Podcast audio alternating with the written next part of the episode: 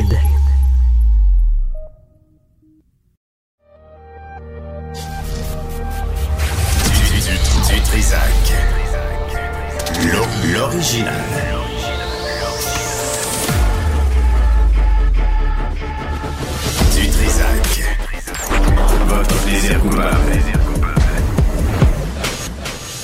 Ça, c'est ça, c'est ça la composition de classe. On va y arriver tout de suite. Euh, Paul Laurier est avec nous euh, pour euh, la première entrevue. Stéphanie, bonjour. Salut Benoît. Mais on va joindre Yves Poirier qui est sur place. Yves, bonjour.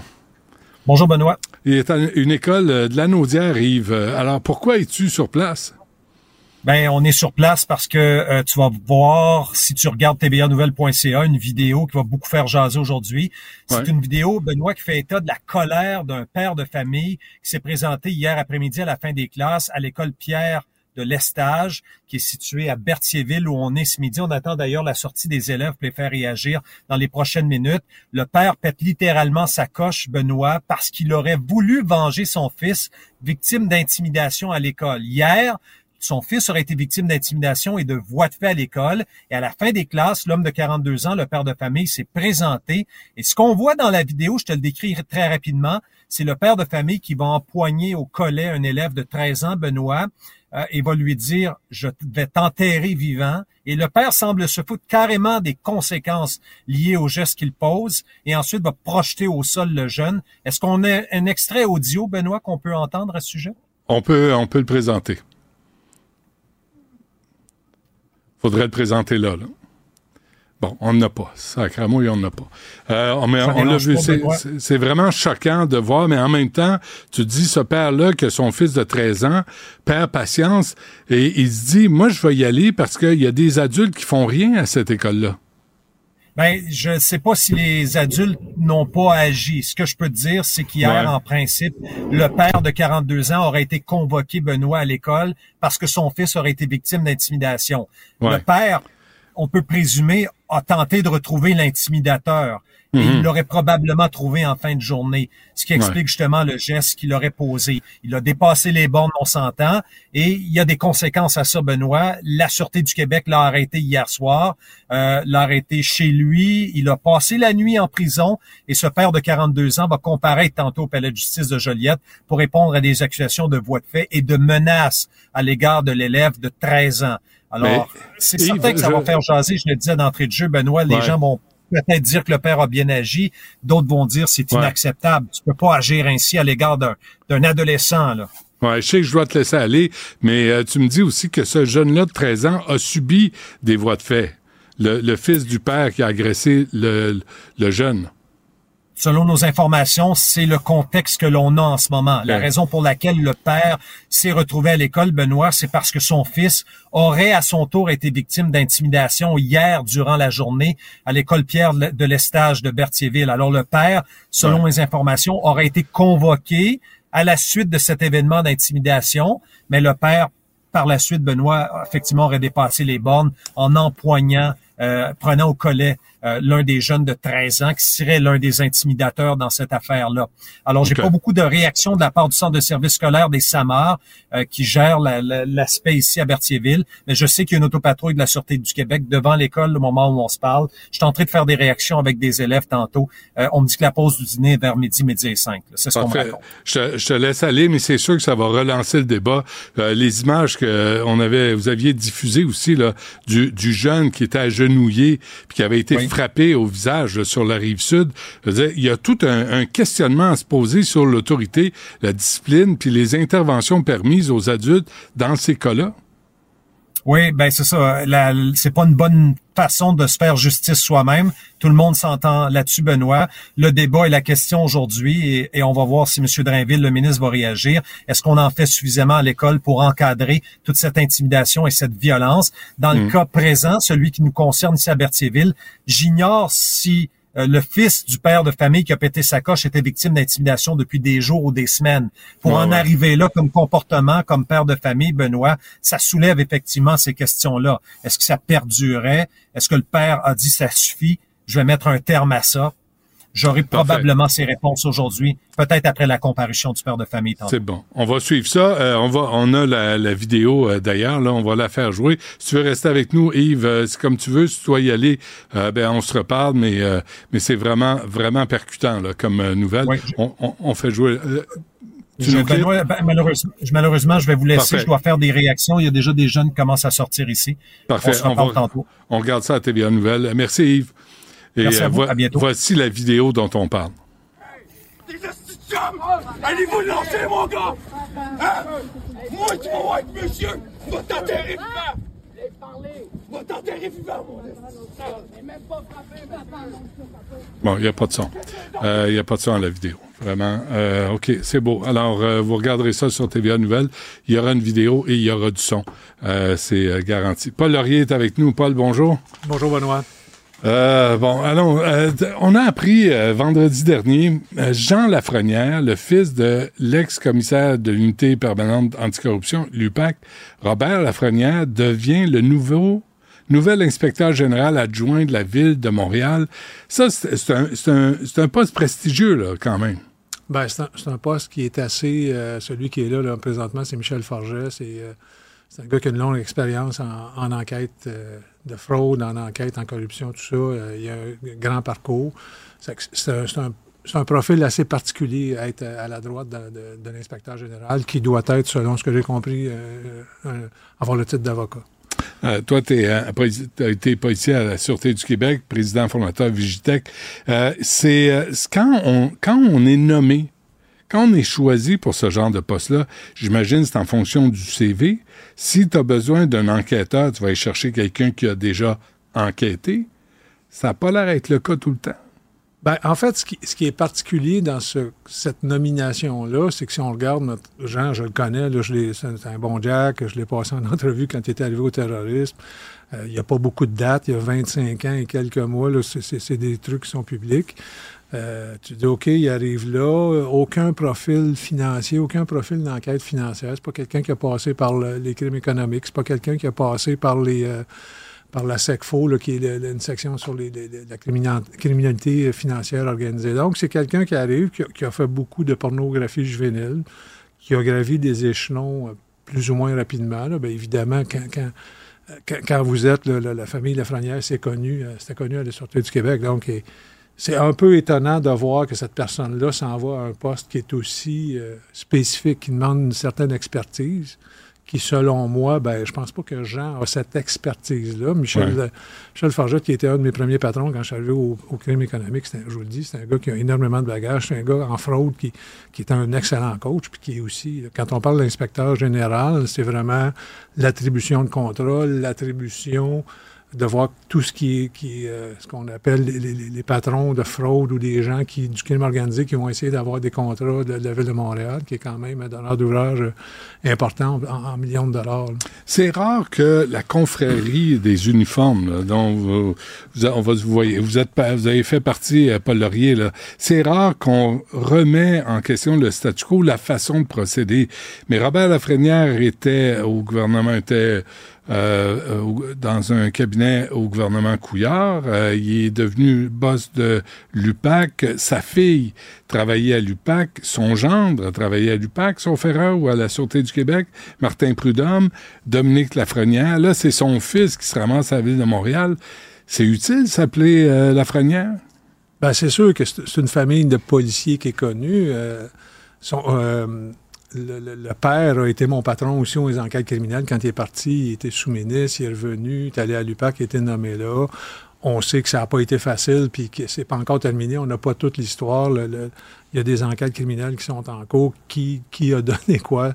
Dominique, ben on sait, il y a un article, elle a fini, elle a été pas, je vous dirais, on l'a mis euh, aux études. Euh, parce qu'elle elle fait son droit présentement, elle est payée. Là, il y a un article. Payée, pour étudier. Payée pour étudier. Son, elle va passer son barreau, puis après ça, euh, je ne sais pas c'est quoi les ententes, mais mm.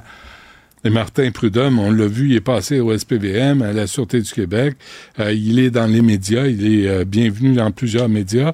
Euh, Robert Lafrenière, il faut revenir là-dessus. Là, il y a eu son entourage aurait orchestré, c'était dans la presse, les fuites qui ont fini par faire dérailler le procès Normando.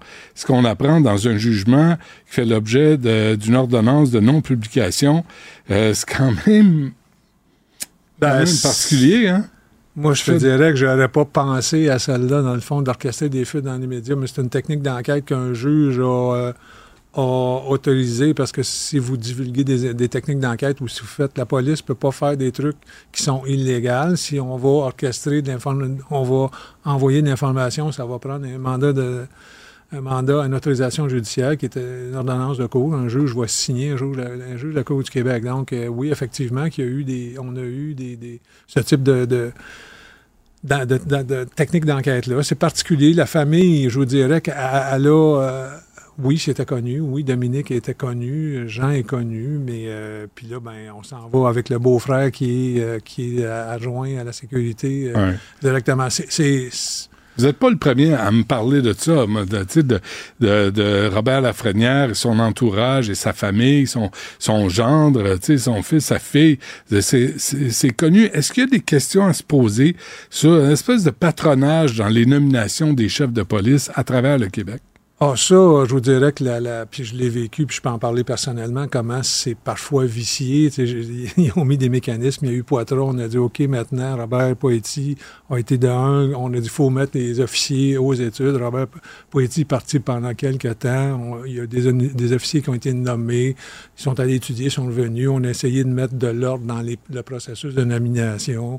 Après ça, il y a eu des, des processus de nomination. Puis là, finalement, ben, ça faisait pas l'affaire parce qu'il y a des gens qui se qualifiaient pas aux examens ou qui se qualifiaient pas techniquement. C'est que là, on a commencé à faire des nominations en poste. Euh, puis là, ben, ces gens-là, tu dis, OK, si c'est euh, Joe Blow qui se présente, il passe pas, mais quand, quand tu es voulu par en haut, puis il y a une espèce de copinage, je vous dirais qu'on s'associe avec des gens qui, qui vont nous dire oui ou qui vont nous aimer ou sur lesquels on s'entend, qu'on a la même philosophie. Puis on va pas chercher... partie de la gang. Ouais. Puis, tu sais, c'est pas nécessairement des leadership. Ah, oui, mais t'as pas le sens, moi, on m'a déjà dit. Moi, j'ai été nommé lieutenant, je me souviens. Processus, la fille de M. Barbeau était là. J'ai été Robert Stampé. Marcel Savard m'a dit. Puis, il y a quelqu'un qui a dit, ben non, on le veut pas, parce que j'avais pilé sur le frère, sur l'orteil d'un frère d'un d'un haut placé à la Sûreté du Québec. Ça, c'est la gang, là. cette gang-là, à l'époque, qui a été traduite devant les tribunaux parce qu'on signait des... C'est que ça, c'est le genre d'affaire. Tu dis, Ouais. OK, à un moment donné, je me suis tanné, j'ai poursuivi... euh, j'ai poursuivi quelqu'un, j'ai poursuivi la sûreté, puis j'ai poursuivi un individu, c'est public, il faut aller dans les, dans les, euh, je peux pas parler de la cause comme telle, le règlement, mais à un moment donné, tu dis ça va faire. Ça fait partie, Ouais. Ça fait partie de, de- des processus de nomination qui a été décrié par Poitras, mais qui est encore Puis on n'en En parle plus, hein? On en parle plus c'est comme un fait acquis. Moi, on m'a raconté, de sources pas mal sûres, là, ce qui se passait à la Sûreté du Québec et à l'UPAC et les postes qui s'ouvraient sur mesure pour les candidats qu'on voulait. Alors, tu sais, et, et quand les candidats euh, étaient pas ceux qu'on qui se plaçaient, c'était pas ceux qu'on voulait, on, on, on annulait euh, Oui. le, le concours, puis on attendait un peu, puis on en relançait un autre avec d'autres critères pour s'assurer que les bonnes personnes euh, réussissent le concours. Ça, j'ai vu ça. Il y avait, tu sais, il y avait des concours, il y avait des affichages, puis on regardait, puis on disait, entre nous, on riait, les agents, on riait, ou les, les sous-officiers, on riait, ben, il manque juste le matricule. Alors, d'après moi, d'après moi, ils ont oublié une ligne, ça, c'est, doit avoir le matricule. La couleur des cheveux est bonne, la couleur des yeux est bonne, manquait la grandeur, le signe astrologique. C'est Bon, euh, on n'a pas de matricule. c'est troublant quand même, hein? C'est troublant de, de voir comment la machine se protège et se perpétue et que finalement, il n'y a rien qui change parce que c'est c'est dans une continuité. Ben, il y a beaucoup de béni oui-oui là-dedans. Puis, y a- comme je vous dis, il y a de l'amitié. Je regarde l'état-major, des gens avec maintenant qui, tu sais, ça, ça- j'ai des cheveux gris, mais c'est des gens avec qui j'ai travaillé. Tu dis, OK, ça, c'est la bonne place, ça, c'est la bonne place. Ça, tu dis, qu'est-ce que ça fait là? Puis, il y a des gens qui sont là parce que parce qu'on a des amis, on a des amitiés. On cherche pas nécessairement le leadership d'expertise qu'on devrait avoir. Ça devrait être la, la première question. Qui a l'ex- l'expertise pour aller là, puis pour faire avancer les dossiers? Puis c'est compliqué, là, la police, on est vraiment en arrière, on est vraiment technologiquement, il y a beaucoup de retard, la justice est en retard, le citoyen, puis... On parle de rattrapage aujourd'hui en santé, en éducation. Il faut parler en justice. Et même Frédéric Gaudreau, qui est à la tête de l'UPAC, n'a jamais enquêté. Est-ce que je me trompe? Frédéric a été, euh, j'ai travaillé avec lui là, quand il était au, euh, quand il était au, euh, au techno, là, mais à la vigie. à ma connaissance, il a, enquêté un peu, là, mais c'est loin dans ma mémoire. Après ça, il était chef d'équipe. Après ça, il a nommé. Il a fait une bonne job au niveau de la cyber, qui était. J'ai travaillé avec Jean, Jean Lafrenière à la cyber. La, dynamique était très, très bonne. On avait. La cybersécurité, la, ben, c'était la, cybersurveillance, c'était la vigie à l'époque. Beaucoup de cas, on était assez efficaces. Euh, les personnes suicidaires, les appels qu'on avait avec les, euh, mm-hmm. avec les Facebook de ce monde pour pour avoir des connexions, pour avoir la technologie, tout ça. Euh, c'était assez efficace. Mais tu sais, enquêter, quand vous parlez de crimes financiers, c'est hautement complexe. Moi, je, reviens à, l'inspecteur général. Il y a des gens à l'intérieur, il y a des comptables qui sont probablement très, très euh, spécialisés. Non, mais spécialisés dans, dans les fraudes, dans les, les, les, arnaques, dans les euh, qui sont euh, qui aurait pu monter en grade. Ben, c'est toujours inquiétant. Quand tu es dans une organisation comme ça, puis tu te dis, OK, ça, on, nous amène un externe. Ouais. Puis là, ça va être. Tu sais, je, l'ai vu à sortir, on change de boss, on change de couleur, c'est tout ce que l'autre a fait, c'est pas bon, on recommence. Comme on un plombier. Comme un plombier, un électricien qui débarque chez vous. Ouais, on hein? arrache tout. Le précédent, c'est toujours un cabochon. Ouais, mais ouais, c'est ça. Puis l'autre affaire, c'est que ça coûte cher, c'est on recommence les méthodes. Tu sais, je comprends les, les autos volés. Moi, à, l'époque, il y avait le les, crimes contre la propriété à la Sûreté du Québec, c'était très bon, c'était spécialisé, il y avait des sources, on savait qui c'est qui coupait, on savait où les autos étaient. Puis à un moment donné, il y a quelqu'un qui arrive et dit c'est fini, on envoie ça au nord, au sud, à l'est, à l'ouest. Puis là, tu dis OK, on fait un sommet, puis qu'est-ce que tu t'aperçois? Il n'y a plus d'expertise c'est tout déconcentré. On a envoyé ça un peu partout, puis on est-tu plus avancé? Non. Les bandits euh, sont en avance, très, très, très loin en avance. Puis une des mesures du sommet, c'est de réunir les, les, informations à travers les corps policiers. Hier, je recevais Mme Nadeau du port de Montréal qui disait, ben, personne n'échappe le ballon, là, tout va bien, un petit train va loin, puis quand on veut, on peut, lâche pas la patate. Là, tu dis, euh, il y a personne qui échappe le ballon. On est, on est les plus grands fournisseurs de véhicules volés sur la planète, mais ça passe par le port de Montréal, mais personne n'échappe le ballon. Ben, ça, c'est connu. Je dirais qu'écoute, à l'époque, quand j'étais au financement terroriste, il y avait des cellules, on le savait, ça passait par le port. C'est les mêmes noms qui reviennent. On, hein? on, avait, puis à un moment donné, moi, j'étais au financement, j'étais à GRC, puis on m'a dit, OK, il n'y a pas de financement terroriste au Canada.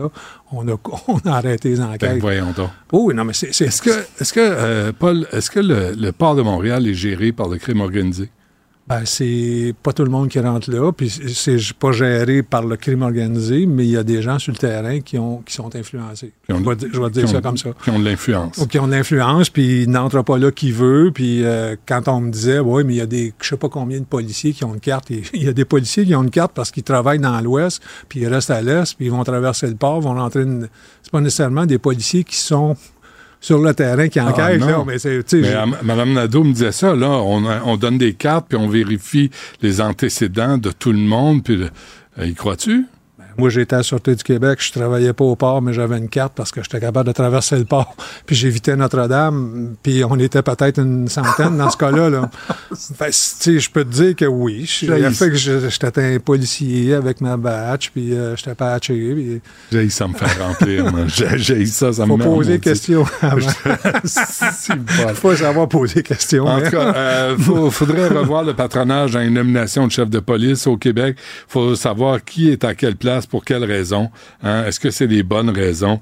Puis le port de Montréal, euh, appelez donc Paul Laurier, il y a des choses à dire. Paul, merci. Ancien de la Sûreté du Québec, de la, GRC aussi? Non, j'étais prêté à la GRC, mais... Euh, ils n'ont pas voulu toi. Ils m'ont renvoyé. non, non, c'était correct, j'ai eu du fun. C'est des bonnes personnes. Paul Laurier, merci. À la prochaine. Les rencontres de l'air. Lieu de rencontre où les idées se bousculent où la libre expression et la confrontation d'opinions secouent les conventions. Des rencontres où la discussion procure des solutions. Des rencontres où la diversité de positions enrichit la compréhension. Les rencontres de l'entre de l'art. Alexandre Dubé est avec nous. Alex, euh, bonjour. Bonjour Benoît. Allô, attends, je vais aller chercher mon la technologie aujourd'hui. Essayes-tu de me texter? Euh, Essayes de non, m'envoyer je- un message? je- j'essaie de Je- voir là, les- là. Ouais, non, parce que le Teams ne marche pas. Là, j'essaie de régler, régler ça. Bon. Alors, tu veux nous parler de, de la Saint, tu veux nous parler de la Saint-Valentin, euh, puis euh, c'est pas toujours l'amour en politique. Non, c'est pas toujours l'amour en politique. Puis, est-ce qu'un un couple formé par la force des choses à Ottawa pourrait euh, prochainement éclater? Et là, je parle bien sûr du couple entre euh, le NPD et les libéraux de Justin Trudeau, cette alliance hein, pour maintenir les libéraux au pouvoir jusqu'en juin 2025. L'impression que ça va pas fort fort dans la couchette, Benoît. Cupidon, si euh, Cupidon, Cupidon, est-ce qu'il est NPD ou Oh. libéral? Je sais pas, c'est une très bonne question. Il faudrait voir le logo sur sa petite couche. Cupidon, il y avait une couche, oui, il me semble. Ou que oui. dedans? Euh, Ouais, ouais, il y avait une couche, ben, il me semble, Cupidon, Comme- il me semble que oui. comme cas, Gandhi. Ou je le mélange.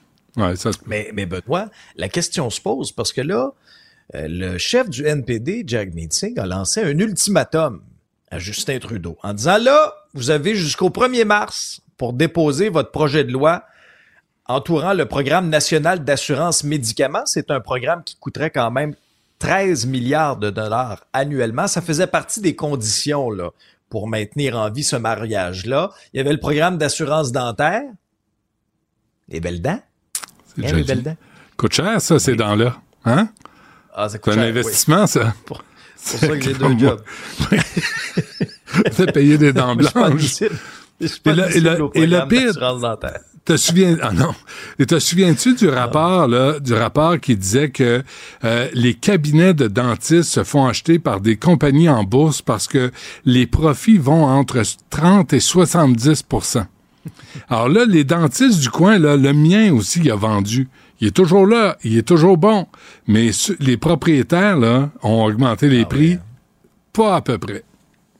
Ouais. Alors, Jack Meeting bombe le torse, euh, menace sur la place publique de, de rompre ce mariage-là euh, avec Justin Trudeau. Laisse-moi en douter, Benoît. Laisse-moi en douter. Euh, Jack Meeting dit non, non, non, c'est pas un bluff, c'est pas un bluff. Mais tu sais, j'ai un peu l'impression, moi, qu'on est assis à la table de poker, là. Puis là, Jack Meat, là, a, a- a dans ses mains des, des cartes, là. Puis là, il dit, ah non, non, euh, Justin, là, tu devrais te coucher, là.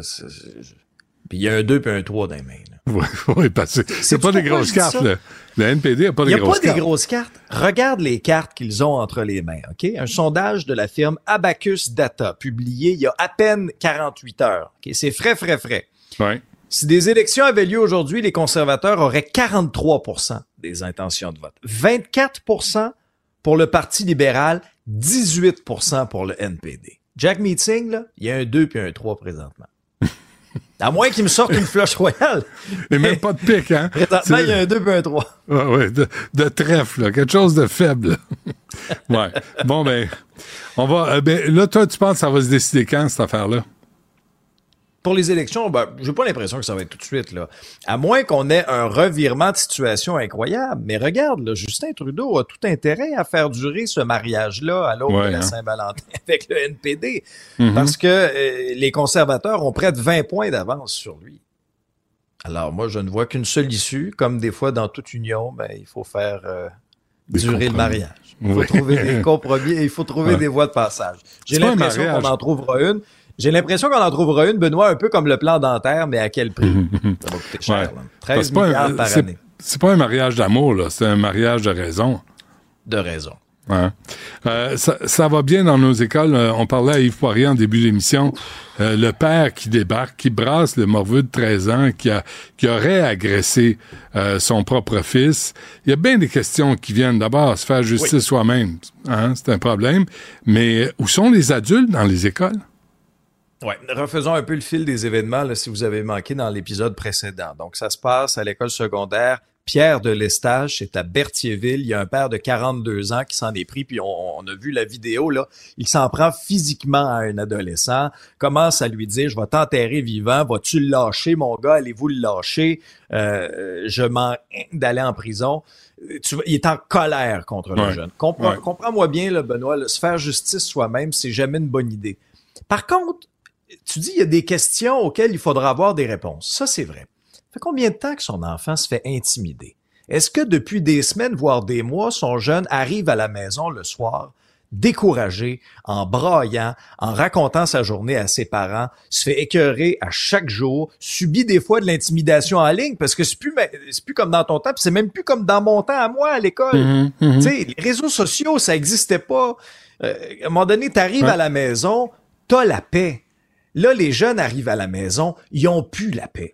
Alors, depuis combien de temps ça dure? Est-ce que ça a été signalé à l'école? Qu'est-ce que l'école a fait? sais, je cautionnerais pas, moi, qu'un père de famille ait pété un plomb puis s'en prenne physiquement à un autre adolescent. Est-ce que je peux comprendre la rage de parents d'enfants intimidés, par contre? Ah oui. You bet. Ah, ça, oui, je peux la comprendre. Oh oui, ça, je peux la comprendre. Et que font les parents de ces jeunes intimidateurs? On avait une discussion, toi, moi et Mario, dans un autre épisode, sur ces petits-enfants mal élevés qui font la pluie et le beau temps à l'école, dans la cour d'école. Où sont les parents de ces enfants-là? Oui. Euh, y a ben, souviens-toi, à l'école sur la rive sud, où le jeune s'est fait mettre à genoux puis a mangé des claques à gueule par des petites, des petites crise de crapule, des petits baveux. Nous, on a rappelé l'école secondaire pour reparler au directeur. Tout à coup, il voulait plus nous parler parce que ça porte atteinte à leur réputation. Mais en même temps, en même temps, est-ce que les parents ont été rencontrés? Est-ce qu'il y a eu des conséquences? Est-ce que le petit baveux a, réintégré l'école dans la même classe que la victime? Hey, fuck. Regarde, ça, c'est un concept de même, Là. Oui, ici aussi, ça existe. Mais euh, à un moment donné, avant de faire de la justice réparatrice, on va juste faire un peu de justice, point à la phrase. Puis les victimes, là, est-ce qu'elles se retrouvent dans la même classe que les, les petits baveux? Les petits baveux, est-ce qu'ils ont des conséquences? Puis les parents, là, je donnais cet exemple-là ce matin, les parents, là, ils voient leur enfant être suspendu de l'école. Encore un exemple que je pourrais te citer. Vrai exemple. Suspendu à l'école. Le soir, là, il participe quand même à son match de hockey. participe quand même au match de hockey. Pas capable de lui dire, tu t'es fait suspendre à l'école, t'as pas de hockey, le gros, tu t'en vas dans ta chambre, t'as pas t'as pas d'écran, t'as pas d'ordi, t'as rien. Tu vas aller réfléchir. parle de justice, là. Jusqu'à date, le seul qui fait face à la justice, c'est le père. c'est le père de l'enfant intimidé qui va, bien sûr, réaliser la gravité aussi de, de ses gestes euh, après que l'émotion soit passée. Mais c'est que la, réalité, Benoît, c'est que les conséquences pour les intimidateurs dans notre société, il n'y en a pas tant que ça. Pourtant, ça brise des vies. Il faut que ce soit une priorité. Moi, je vais entendre le ministre là-dessus. Je vais entendre la direction d'école. Là, on n'a pas le portrait complet de la situation. Là, on a une vidéo. Ouais. Mais je te gage. mais le fin de l'histoire, il faut connaître aussi le fin. Je te, je te gage, Alex, que le centre de service va se cacher comme des lâches, que la direction d'école n'aura pas de commentaires et que les profs ne diront rien parce qu'ils ont un devoir de loyauté envers l'employeur. C'est de même qu'on est Regarde, regarde, je peux te donner ton 20 pièces tout de suite, j'en ai une citation. Euh, le centre de service scolaire des Samars Considérant la judiciarisation de la situation, l'événement ne sera pas commenté. Nous collaborons au suivi de l'enquête avec la Sûreté du Québec, blablabla. Bla, bla, bla, des lâches, des lâches, c'est connu, des lâches, des pas bons, des jambons, des incompétents qu'on devrait tous virer. C'est à ce moment-là qu'on veut les entendre puis qu'on veut voir c'est quoi le plan de match pour intervenir auprès des petits baveux puis des gangs qui intimident les autres. C'est là, là. Mais ils trouvent toujours une façon de se défiler c'est judiciarisé. On va aller se cacher en dessous du bureau. Les jeunes vont continuer de se faire écœurer, puis c'est les parents qui sont obligés de régler ça. Est-ce qu'on a une petite euh, musique euh, de euh, pour méditer, pour parce que vraiment aujourd'hui on va en péter une collectivement. Alexandre, pas à la fin de ton épisode. Pense pas parce que ça a mal commencé ce matin, hein? Oui. Je te trouve rouge un peu. Oui, je sais. des grandes respirations. Non, j'ai vu mon médecin, il m'a prescrit de nouveaux médicaments pour la oui? dépression. Ouais, garde, la patate, est-tu bonne? Ah, la patate est excellente, malheureusement pour tout le monde. Écoute ça, Alex, là, avec moi? Avec moi, Alex?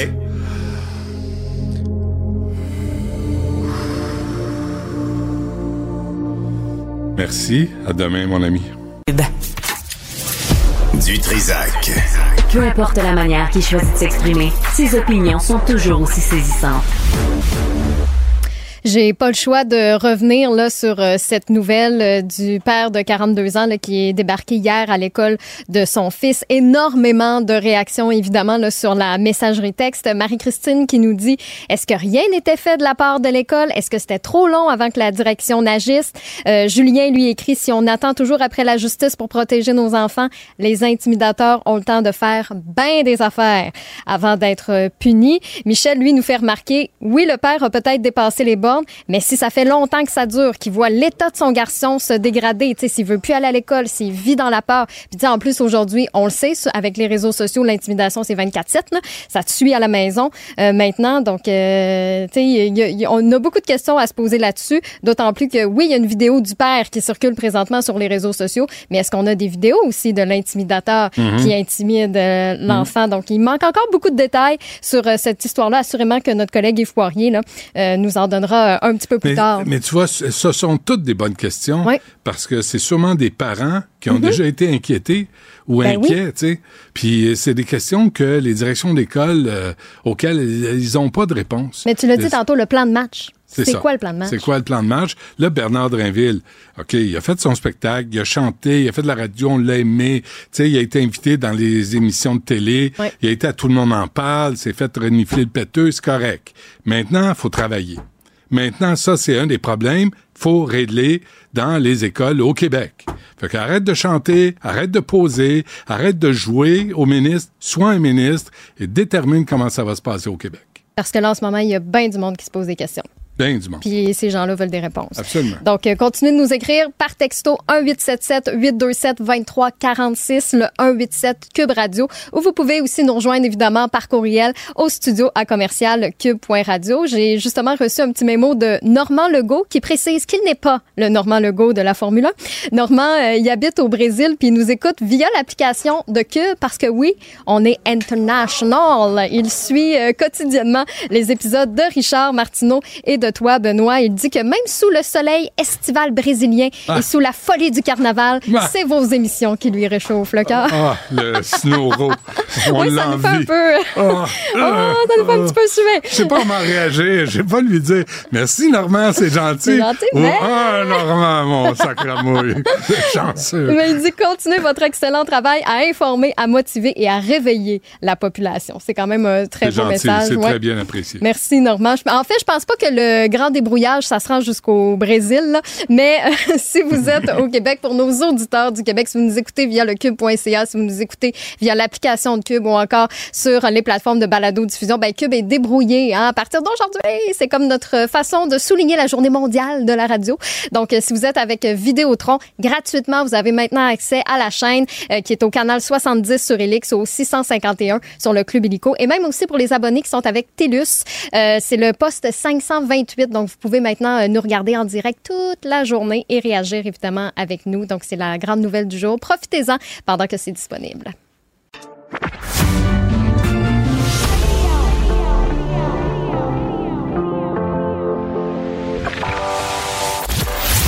Il, il cuisine, il talonne, il questionne pour obtenir les vraies réponses.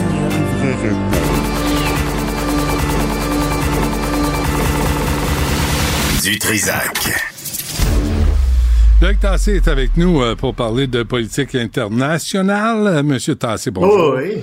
Bonjour Benoît. Puis je peux mettre mon grain de sel dans le débat sur les écoles puis te dire Je t'en prie. une des raisons pour lesquelles ça marche mieux dans les écoles privées, c'est parce que dans les écoles privées, ils tolèrent pas ça, puis qu'il y a rapidement des interventions, euh, puis que des écoles publiques pourraient peut-être prendre exemple sur des écoles privées. Ce serait peut-être pas une mauvaise chose au lieu de cracher constamment sur le privé. Mais bémol. Là, l'avantage du pri- privé, c'est que tu prends la petite racaille, tu dis, toi, on n'en veut plus chez nous parce que ça. t'as rien de positif, mais tu l'envoies à l'école publique. Alors, l'école publique Tu est pognée pourrais- avec. Alors, que Ouais, fait l'école tu publique dire, dans avec une école publique, racaille? tu pourrais dire, dans une école publique, tu pourrais dire, bon, ben, tu restes à la maison, puis on a un programme pour toi. Exactement. Voilà. Puis tu Apprends à vivre. Ah, et tes parents, Euh, tes puis- ah, vont oui, mais on constater... peut pas faire ça, pas gentil pour les enfants. Ben non, pas Non, gentil non. pour les autres qui restent à l'école surtout. Absolument. Euh, C'est pourquoi est-ce que c'est toujours les victimes qui devraient payer Absolument. pour cette racaille-là? Euh, moi, je suis, euh, je trouve Et- qu'on a souvent, en tout cas, bref, ouais. Tes parents, à, et tes parents vont constater quel genre de petit monstre tu es. Va, allez-y, occupez-vous-en de votre petit monstre, de votre débile. Puis vous allez voir après quelques jours, là, à quel point il est insupportable parce que vous l'avez mal élevé. C'est, puis penses temps que, les, en- parents Tu penses que les parents connaissent pas leur enfant? Tu penses que les parents connaissent pas leur enfant? Moi, je pense que les parents connaissent leur enfant puis savent très bien quels sont les Possible. excellents côtés de leur enfant, puis parfois leurs limites aussi. Possible. Et l'autre problème, c'est que les parents dompent les enfants à 7 heures dès l'ouverture du service de garde et vont les chercher à la fermeture du service de garde. Et pendant ce temps-là, ils s'attendent à ce que les autres, les, les, les, les femmes au service de garde, les profs, élèvent ce petit monstre-là. Ben non, c'est pas de même que ça marche. Puis il est temps qu'au Québec, ça change. Vraiment temps que ça Je change. suis à fait d'accord avec toi. Donald Trump, Ouais, notre ami. Un autre petit monstre. un autre petit Oh, monstre. excellent lien, bravo. Ouais. Euh, mais il n'y a pas de service de garde, euh, par exemple, au Congrès. Malheureusement, semble-t-il, pour les politiciens, il devrait. Euh, et alors, voilà, Monsieur Trump a décidé de faire une demande euh, au juge en chef de la Cour euh, suprême des États-Unis. Puis il dit, écoutez, pour que je puisse bien me défendre, vous savez, je suis poursuivi à la cour d'appel, puis là, devant vous, etc. Puis, puis, puis là, on dit que j'ai pas d'immunité faudrait que vous suspendiez ce jugement de la Cour d'appel qui dit que j'ai pas d'immunité. Il faudrait que vous suspendiez ça pour quelques mois au moins. Ben oui, quelques mois, le temps qu'il se fasse élire, qu'il devienne président, puis que là, ensuite, il se gracie, euh, ou quelque chose du genre. Ben ouais. C'est comme si les gens qui étaient tous accusés, les gens qui sont accusés, j'imagine qu'ils trouvent pas ça drôle professionnellement, euh, que ça empiète sur leur vie professionnelle, puis qu'ils sont obligés, en plus, de s'organiser pour se défendre. Pourquoi est-ce que Trump ferait exception à ça? Alors Trump donc est devant la cour en ce moment et c'est le, juge en chef qui peut décider de ça. Le juge en chef Roberts pourrait dire oui d'accord, on accorde cette subvention et là il va changer le cours de l'histoire aux États-Unis. Ou alors il peut dire non non, euh, on vous l'accorde pas. Ou il pourrait avoir une position entre les deux. Il pourrait dire ok, on vous accorde un mois de suspension. Hmm. Euh, puis on retourne ensuite euh, au procès. Alors on verra bien ce qu'il va dire, euh, mais tout le monde est un peu suspendu à ça aux États-Unis, et c'est la réputation de la Cour suprême qui est en jeu aussi à travers tout ça, et du système de justice américain. Alors il Ouais. faudra vraiment surveiller ce qui va se faire à ce niveau-là. Et le Sénat américain a décidé de financer la guerre en Ukraine, en Israël, mais et aussi la défense de Taïwan. Et oui, et en donnant en plus 10 milliards de dollars ou à peu près euh, aux, aux Palestiniens.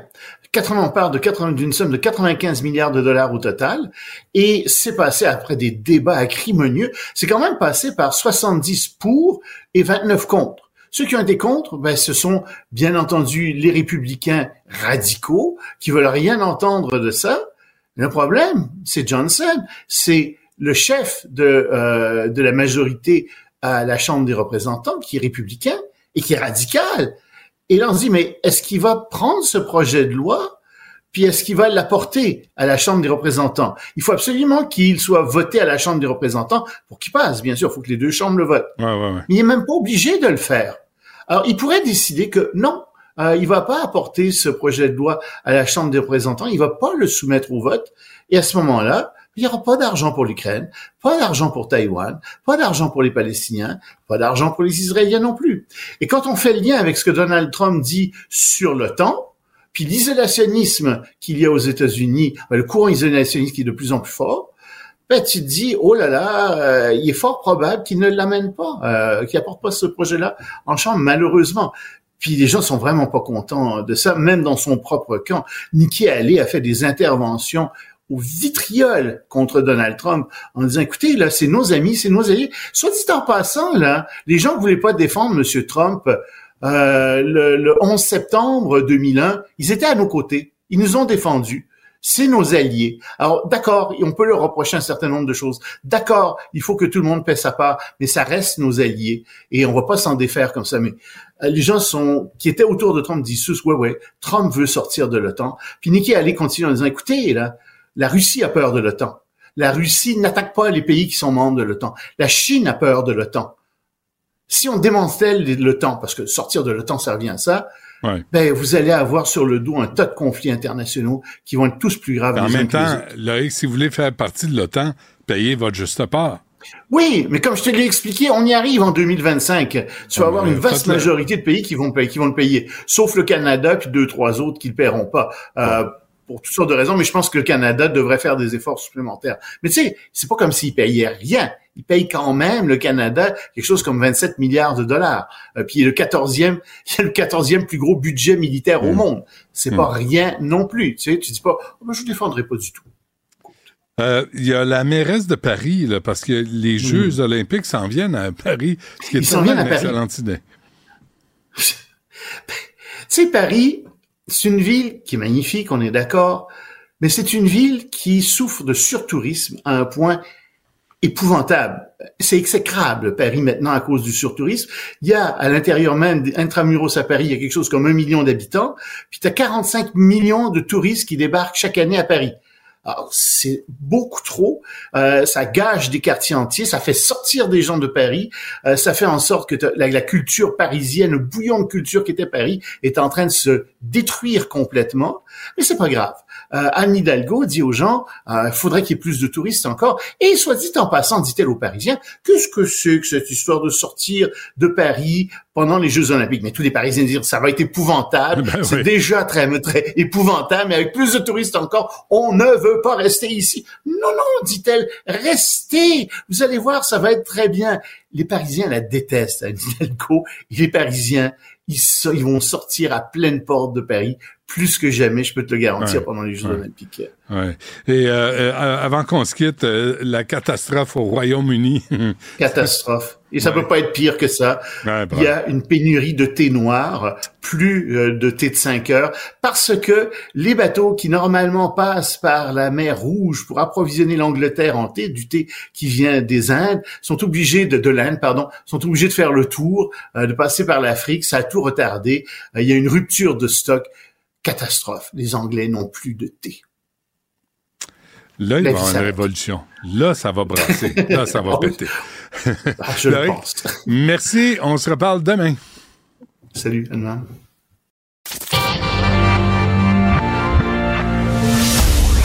Du Trisac. Il n'a peur de rien, sauf peut-être des qu'on orange. La rencontre Martino du Trisac. Ah, ça, ça regarde mal. Ça regarde mal. Il commente l'actualité dans le calme et la sérénité. Arrête de te plaindre, arrête de chialer. Une génération de flambous, de mollassons. Des propos sérieux et réfléchis. Tu me niaises-tu? Ben oui. Brut de bouche. la sagesse en bouteille. Chaude donc l'extrait, Tristan. Là. On l'a pour une fois. Toi, t'étais correct, t'es sauvé. C'est toi qui as mon gars! T'es même pas touché! Hein? T'es juste chum! Allez-vous lancer, mon gars! Hein? Moi, tu vas avec monsieur! Va t'enterrer vivant! Les parler! Va t'enterrer vivant, mon gars! T'es même pas frappé, maintenant! Il y a quelqu'un d'autre qui retouche à mon gars, Michael! Ça, c'est un père de famille. Ça, c'est un père de famille qui débarque à une école de la Naudière hier euh, à 16 h, fin des classes. Là, c'est pas clair, tu sais, s'il a été convoqué par euh, la direction de l'école, si les parents des petites crapules sont, combien de temps ça a duré? on n'a pas le contexte. On n'a pas le contexte. On a juste le pétage de coche. Je veux rien dire, puis je sais pas comment est-ce que l'école a pris ça au sérieux ou pas on, va, on va prendre un pas de recul, puis je veux pas parler de ça, mais en général, si les écoles ne prennent pas au sérieux le sérieux et grave problème de l'intimidation, c'est ça qui va arriver. Parce que moi, je peux te dire que si mon fils était jeune et se faisait régulièrement intimider à l'école, il y en a qui vomissent avant d'aller à l'école parce qu'ils se font rentrer dans un casier puis tout ça. ils ont peur, ils pleurent puis tout ça. Euh, alors, il y a des parents, il y a des adultes.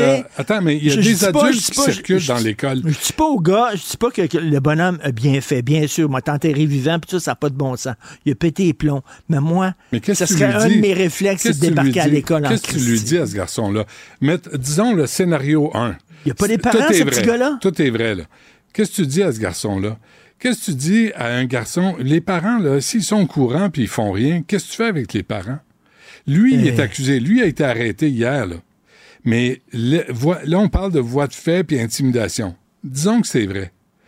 La police débarque pas à la maison du jeune qui a commis ces gestes-là, débarque pas pour rencontrer des parents, débarque pas pour rembarquer les parents. Ben là, c'est ça, c'est lui, il a pogné un petit gars de 13 ans, lui il répond de son crime, point. Puis là, ils commenceront pas à dire oui, mais c'est de la faute d'un puis de l'autre. Lui est responsable de ce qu'il a fait. C'est effectivement, il est allé trop loin. Mais est-ce que je, je l'appuie, est-ce que je l'applaudis? Non. Mais je peux comprendre que si ton fils régulièrement se fait écœurer, à un moment donné, tu as le goût de le prendre par le collet puis de dire arrêtez, arrêtez avec mon fils, Non, arrêtez mais de l'écœurer. faut faire Est-ce que l'école prend ça au sérieux? Est-ce que les parents des Est-ce que intimidateurs l'école est-ce que l'école peut prendre ça au sérieux? Est-ce que l'école peut intervenir? Est-ce qu'un prof peut attraper quelqu'un et dire Hey, toi, ça va faire? Hier soir, là, on a. Hier soir, là, j'apprends que dans une classe, il y a un petit gars qui s'est fait tordre le bras en classe par un autre petit gars, qui est beaucoup plus gros que lui. Hmm. Où est le prof? Qu'est-ce que le prof peut faire? Richard, le prof peut pas l'accrocher par le collet et dire Toi, mon petit mongol, tu t'en vas au directeur, au bureau Puis du tu peux pas le directeur. sacrer dehors parce que euh, avant, avant 16 ans, Tu euh, l'école est Tu obligatoire. le suspends, là, puis le kid, s'il y, a- a un match hockey, il va y aller pareil. Parce que le parent, trop abruti pour dire Attends, tu as été suspendu de l'école, ça veut dire que tu te comportes vraiment mal. C'est pas vrai qu'on va te récompenser, mon petit monstre. Est-ce que ce serait possible de poursuivre les parents du petit gars en que disant oui. t'as pas fait ta oui. Christie job Il de parent? que oui. Euh, Souviens-toi, une école secondaire sur la rive sud, le garçon est à genoux et l'autre est entouré de ses chums, puis il descend des coups d'en Ben face. oui. Le directeur de l'école veut plus nous parler. Le centre de service, c'est des lâches, ils diront rien. Alors, c'est les parents de la petite crapule, là. Ce que le directeur d'école il dit- il m'avait dit, il parle pas français, il parle pas anglais. Qu'est-ce que tu fais avec ça? Qu'est-ce que tu fais avec des parents? Ton fils met un autre à genoux en gang. C'est parce que c'est des lâches. Ils se mettent en Ben gang. oui. C'est des trous de cul. Ils sont toujours en gang. Mais un à Mais un, il va là, falloir à un moment donné aussi que les professeurs puissent pouvoir sévir. Pas- Peut-être pas physiquement, mais puissent pouvoir sévir. Là, Hey. ils n'ont pas le droit de faire preuve d'autorité parce que c'est méchant. Tu sais, c'est quoi la norme? Un enfant fait le bacon dans une classe, là. C'est, tu sais quoi la norme? Les, le- les profs doivent prendre les autres élèves, les amener à l'écart et laisser l'enfant faire le bacon. Ben. Savais-tu qu'il y a des, dans des écoles aujourd'hui, il y a des locaux où les enfants peuvent descendre puis tout casser, puis se garocher ses murs, puis gueuler, puis beugler, puis frapper. Pas dire, tu vas t'asseoir, tu vas te calmer, tu vas apprendre de vivre en société, puis tu vas... C'est pas, pas vrai que le soleil tourne autour de ton nombril, mon garçon. Tu vas te calmer. Non, Ouais, mais quand on, on le dit, vas-y, vas-y. Imagine quand il va avoir 16-17 ans, puis il va être frustré, puis une femme, va, une blonde va lui dire non. Qu'est-ce qu'il va faire? Il va y varger dessus? Moi, quand j'étais jeune, lui quand appris. j'étais jeune, je, je, je passais devant pour aller à l'école, j'allais à l'école à pied, je passais devant la cour des boutins. Les boutins, tabarnak. C'était deux frères. Des bêtes, OK, là? Vraiment, il aurait dû être attaché avec une chaîne, esprit. Ils, ils pétaient à gueule de tout le monde, les boutins. Mais si t'avais vu leurs parents, la pomme, elle tombe pas loin de l'arbre. Les parents des boutins, ben, c'était des grands tatas, puis ils ont eu deux petits tatas, qui ont écœuré toute l'école, puis les enfants, on fait- je faisais un détour pour pas passer devant les crises de boutins pour aller à l'école. Ces parents-là, ils ont reçu la visite de quelqu'un à un moment donné en disant, hey, Ben, que enfants. Christy, là? C'est ça que je te disais au début. Là, la Sûreté du Québec débarque chez le père du- de la victime. Mais là, on est en train de transformer les agresseurs en victimes Ben au ouais. Québec. Et là, au lieu, la Sûreté du Québec dit, attends une minute, là, il y a deux, qu'est-ce qu'on dit à propos des médailles? Il y a deux côtés. Fait qu'on va aller voir un côté, on va aller voir l'autre côté. Le petit, le petit Chris, là, que, Non, que mais on le pas père voir- a pogné, tu sais, tu vas voir tu sais les ce qu'on fait en général, c'est qu'on prend le petit qui est intimidé, puis on le sort. puis on dit, toi, tu vas changer d'école. Ouais. Lui, il doit changer d'école, ses parents déménager, Ouais. se faire d'autres amis. Ouais. Il arrive à l'autre école, les gens savent qu'il était l'intimidé, fait que là, il commence à le décorer. Amis, Alors que tout. le petit Chris de baveux, le boutin, le boutin, il continue. Il est là, il continue. C'est ça la norme. Mais c'est ça, là. Mais on, là, on est, mais on là, là, je le refais, je le redis, je le répète, Bernard Drinville, là, le spectacle est terminé. OK? Les entrevues, les chansons, les danses à claquettes, à style, les imitations, le jonglage, les... c'est assez, là. Mais est-ce là, maintenant, est-ce là, que- maintenant, là, Bernard Drinville doit devenir ministre de l'Éducation, être un homme, un père de famille, puis voir comment on élève les enfants au Québec. Ah, Entends-tu Et- dans la voix du père? Ah oui, il est à bout, Il, est- là. il est, il est- il est désespéré. là. Tu sais, Ouais. Tu sens, là, allez-vous lâcher mon fils? Parce qu'il l'a vu pleurer probablement Ben souvent, oui, son ben fils. oui, ben il oui. l'a vu pleurer, puis le matin, il dit, fais-toi-en pas, mon petit, tu vas aller à l'école. Puis. Ouais. Puis là, à un moment donné, il est à bout, Ouais. l'école fait rien, puis là, ben, c'est lui qui débarque, Calvaire. Ouais. Ah non, puis les directions d'école, les doigts dans le nez, là.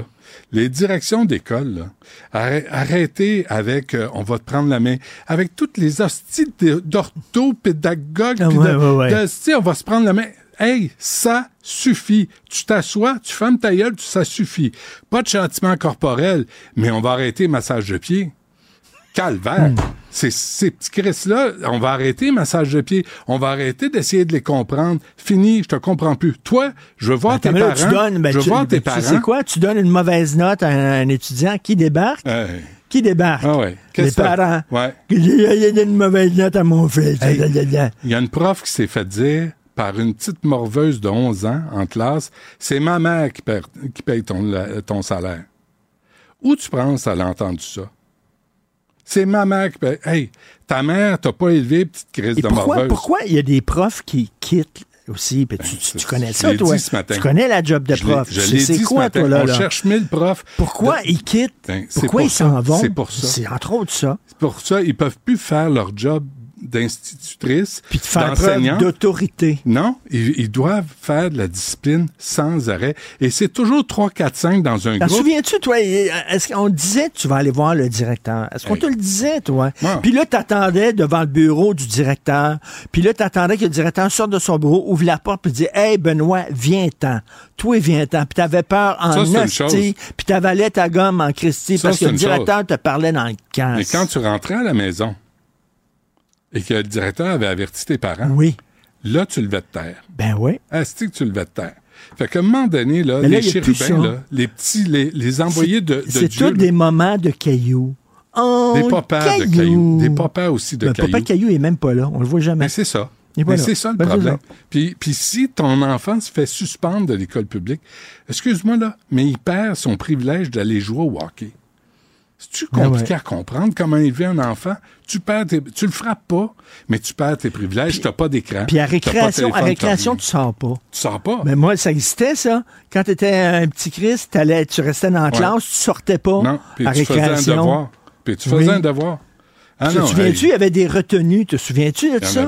À la fin de l'école, à 4 heures, ça finissait à 4 heures, puis les petits Chris restaient en retenue. Tu C'est disais quoi, quoi? Breakfast Club? Le film Ouais. Breakfast Mais Club. tu te disais quoi? voilà. Tu te dis là, là, je vais pas jouer avec mes amis parce que je me suis comporté en sans dessin. Tu finissais par comprendre, si je veux partir avec tout le monde, je vais me comporter comme du monde. Puis là, mes parents vont pas me féliciter parce que je me fait sus- suspendre. là, présentement, c'est ce qu'on a. Comme le parents. mot en C est tabou. Le mot en C, conséquences. Est-ce qu'il y a des Il a conséquences? Il n'y en a plus de conséquences Ah non, dans notre non, société. ah non, ah Y a-tu des conséquences? Y a-tu des, des politiciens qui prennent des mauvaises décisions, qui perdent leur Mais là, job? Il n'y a pas de conséquences. L'agresseur joue à la victime. Mais ouais. C'est ça qui arrive. C'est toujours ça c'est qui le arrive. père qui va être, euh, qui va être puni. Les parents de ces petits Chris-là qui intimidaient, puis voix de fait, voix de fait, c'est des claques à gueule, là. Voix de fait, là, c'est pousser, c'est coups de poing, c'est claques. C'est ça aussi, là. Fait que lui, il a 13 ans. S'il a commis ces voies de fait-là, il peut rien faire. La Chambre de la jeunesse, travaux communautaires, il se présente pas, oh, c'est pas grave. Convoque les parents. Amende aux parents. Amende. C'est des amendes. poursuite aux parents. Ouais, ouais. De plus en plus, il y a Non, ça. ouais, au maintenant. civil, puis des amendes. Puis là, t'es prêt à l'élever, ben engage quelqu'un pour le faire à ta place. Mais envoie plus ton monstre à l'école pour polluer la vie de tout le monde. J'aimerais ça savoir c'est qu'est-ce qu'ils sont devenus les boutins. Les frères boutins ils font quoi maintenant aujourd'hui, les boutins? Je sais pas si euh, Cube est diffusé en prison. Merci, Richard. Salut. Salut. Du Trisac. S'il y en a un dont la sagesse est pas encore arrivée avec le temps, c'est bien lui. Toujours aussi mordant que les premiers temps. Premiers temps. Benoît Dutrisac. Nicole Gibault, bonjour. Allô, Benoît? Qu'est-ce que tu fais avec ça, euh, Nicole? Laisse faire tes sujets, là, aujourd'hui. Qu'est-ce que tu fais avec ça? T'es juge, toi. Qu'est-ce que tu fais, là? les adultes qui, ont, se sont comportés comme ça, là, se sont retrouvés devant toi?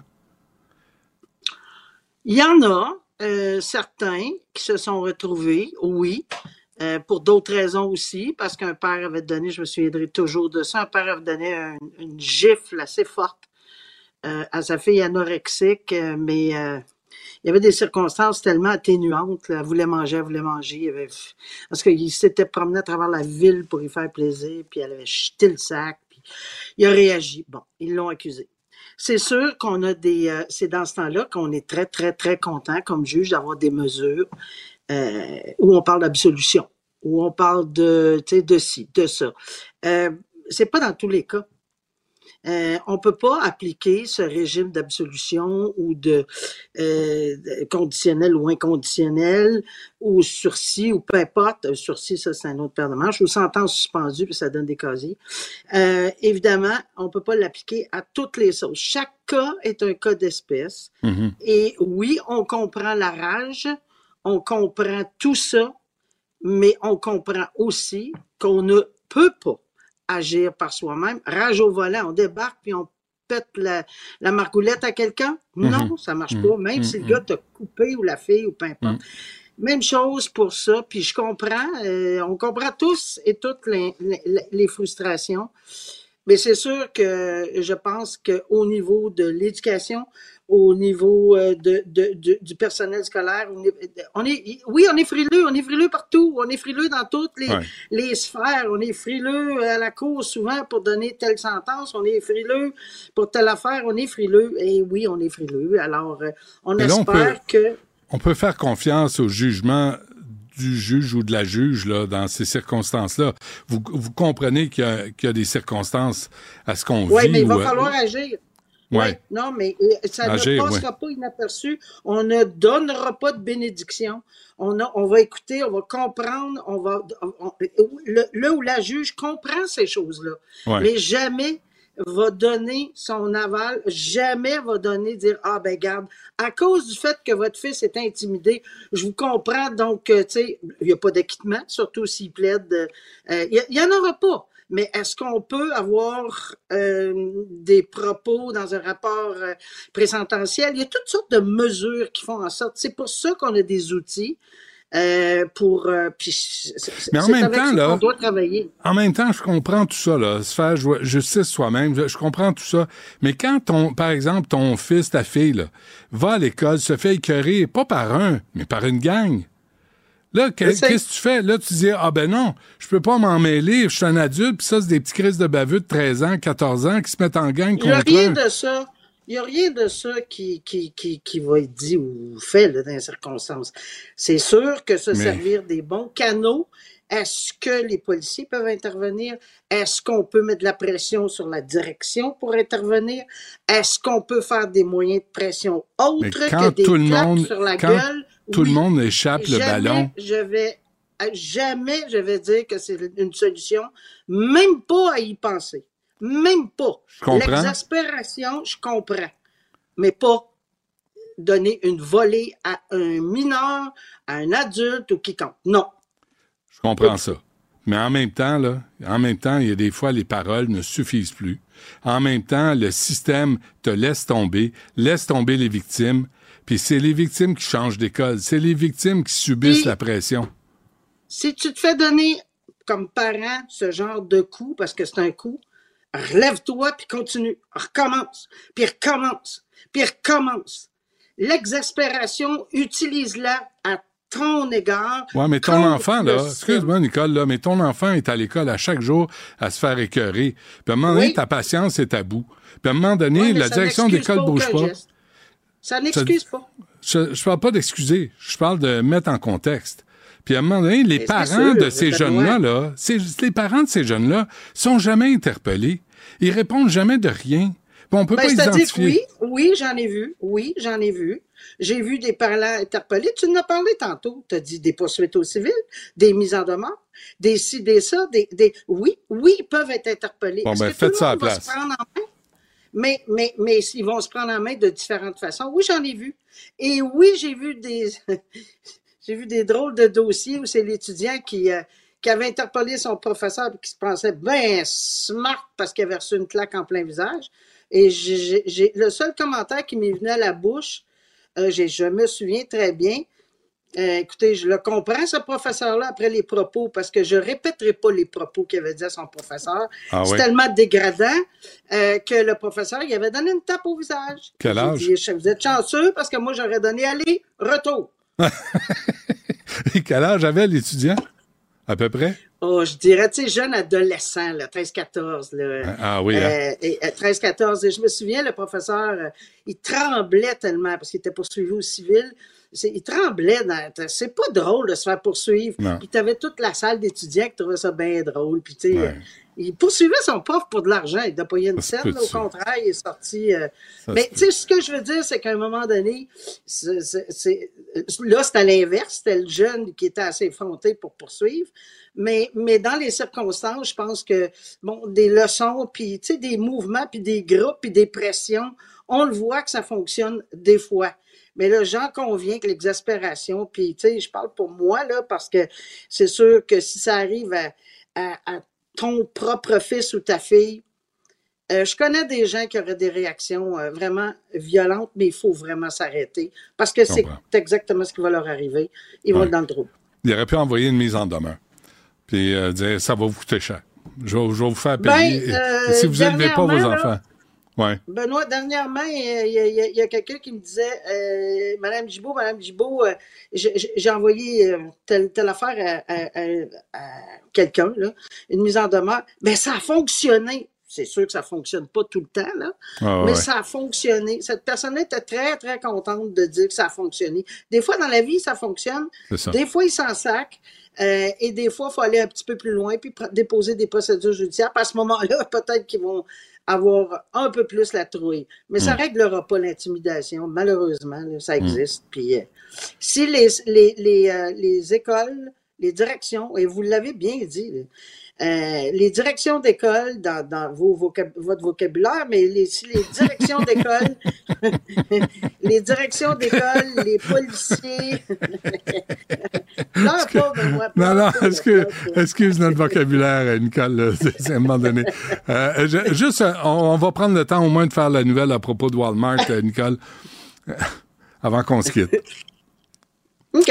Alors, Walmart, là, ça, c'est encore une question de violence qui, ça va être encore, c'est drôle parce que tu tombes sur le sujet, on aurait pu parler de Marc Grenon, la continuation, là, mais euh, dans le sujet de Walmart, ça c'est l'individu pendant la pandémie. Il faut juste pas oublier qu'il y avait des règles, il y avait des mesures, il y avait des gardiens de sécurité, il y avait des décrets qui disaient pas ci, pas ça, demain, pas comme ci, comme ça. Et le gardien de sécurité avait appliqué ces règlements-là, il voulait les appliquer, mais quelqu'un n'était pas content. Lui, et sa conjointe voulait rentrer en même temps, il pouvait pas, etc. Donc, il y a eu une altercation verbale, il y a toutes sortes de choses. Il y a des témoins, il est entré dans son auto, euh, bon, euh, il a été, euh, tu sais, il voulait, il était vraiment fâché. Le problème, c'est qu'on n'avait pas toute l'histoire. Il y a une vidéo, apparemment, qui, par bout, j'ai hâte de voir la preuve parce que elle est scellée, cette preuve-là, apparemment. Et on verra que peut-être que le gardien est parti après avec son propre véhicule mais même s'il est parti après son propre véhicule pour bloquer l'accès, peut-être qu'il voulait y remettre un constat, j'ai aucune idée. Mm-hmm. s'il est parti après le véhicule, ben, euh, ça n'empêche pas que l'individu est accusé de négligence criminelle, de conduite dangereuse, parce qu'aujourd'hui, le monsieur est mort. Il a cinq enfants. C'est une tristesse inouïe. Le gardien en question, il est mort. Il aurait sauté sur le, sur le capot. Est-ce que c'est pendant que le véhicule du monsieur circulait puis il est rentré dedans? Est-ce que il a failli plaider coupable, Benoît, ce monsieur-là. Puis finalement, il n'a pas plaidé coupable. Il a retiré tout ça, puis la mère, qui reste seule avec ses cinq enfants, a dit Moi, je vais être ici à toutes les étapes des procédures. Je veux que vous voyez la détresse parce que pour une rage, là, pour un argument nono, son, je pense pas qu'elle trouve son, que, son mari a peut-être poussé la note là, en, partant avec son, son véhicule. Mais l'autre, euh, tu t'en vas, là va-t'en au poste de police, va chez un avocat faire une mise en demeure. Mais faites pas ce geste-là par toi-même. Il mm. se ramasse aujourd'hui, quelqu'un est mort. Euh, et, dans les circonstances, ben, ce, procès-là commence. C'est pas mal la leçon du jour, hein? Oui, je hmm. crois que oui. Parfait. Nicole Gibault, merci. À jeudi. À jeudi. Bonne journée. Au revoir.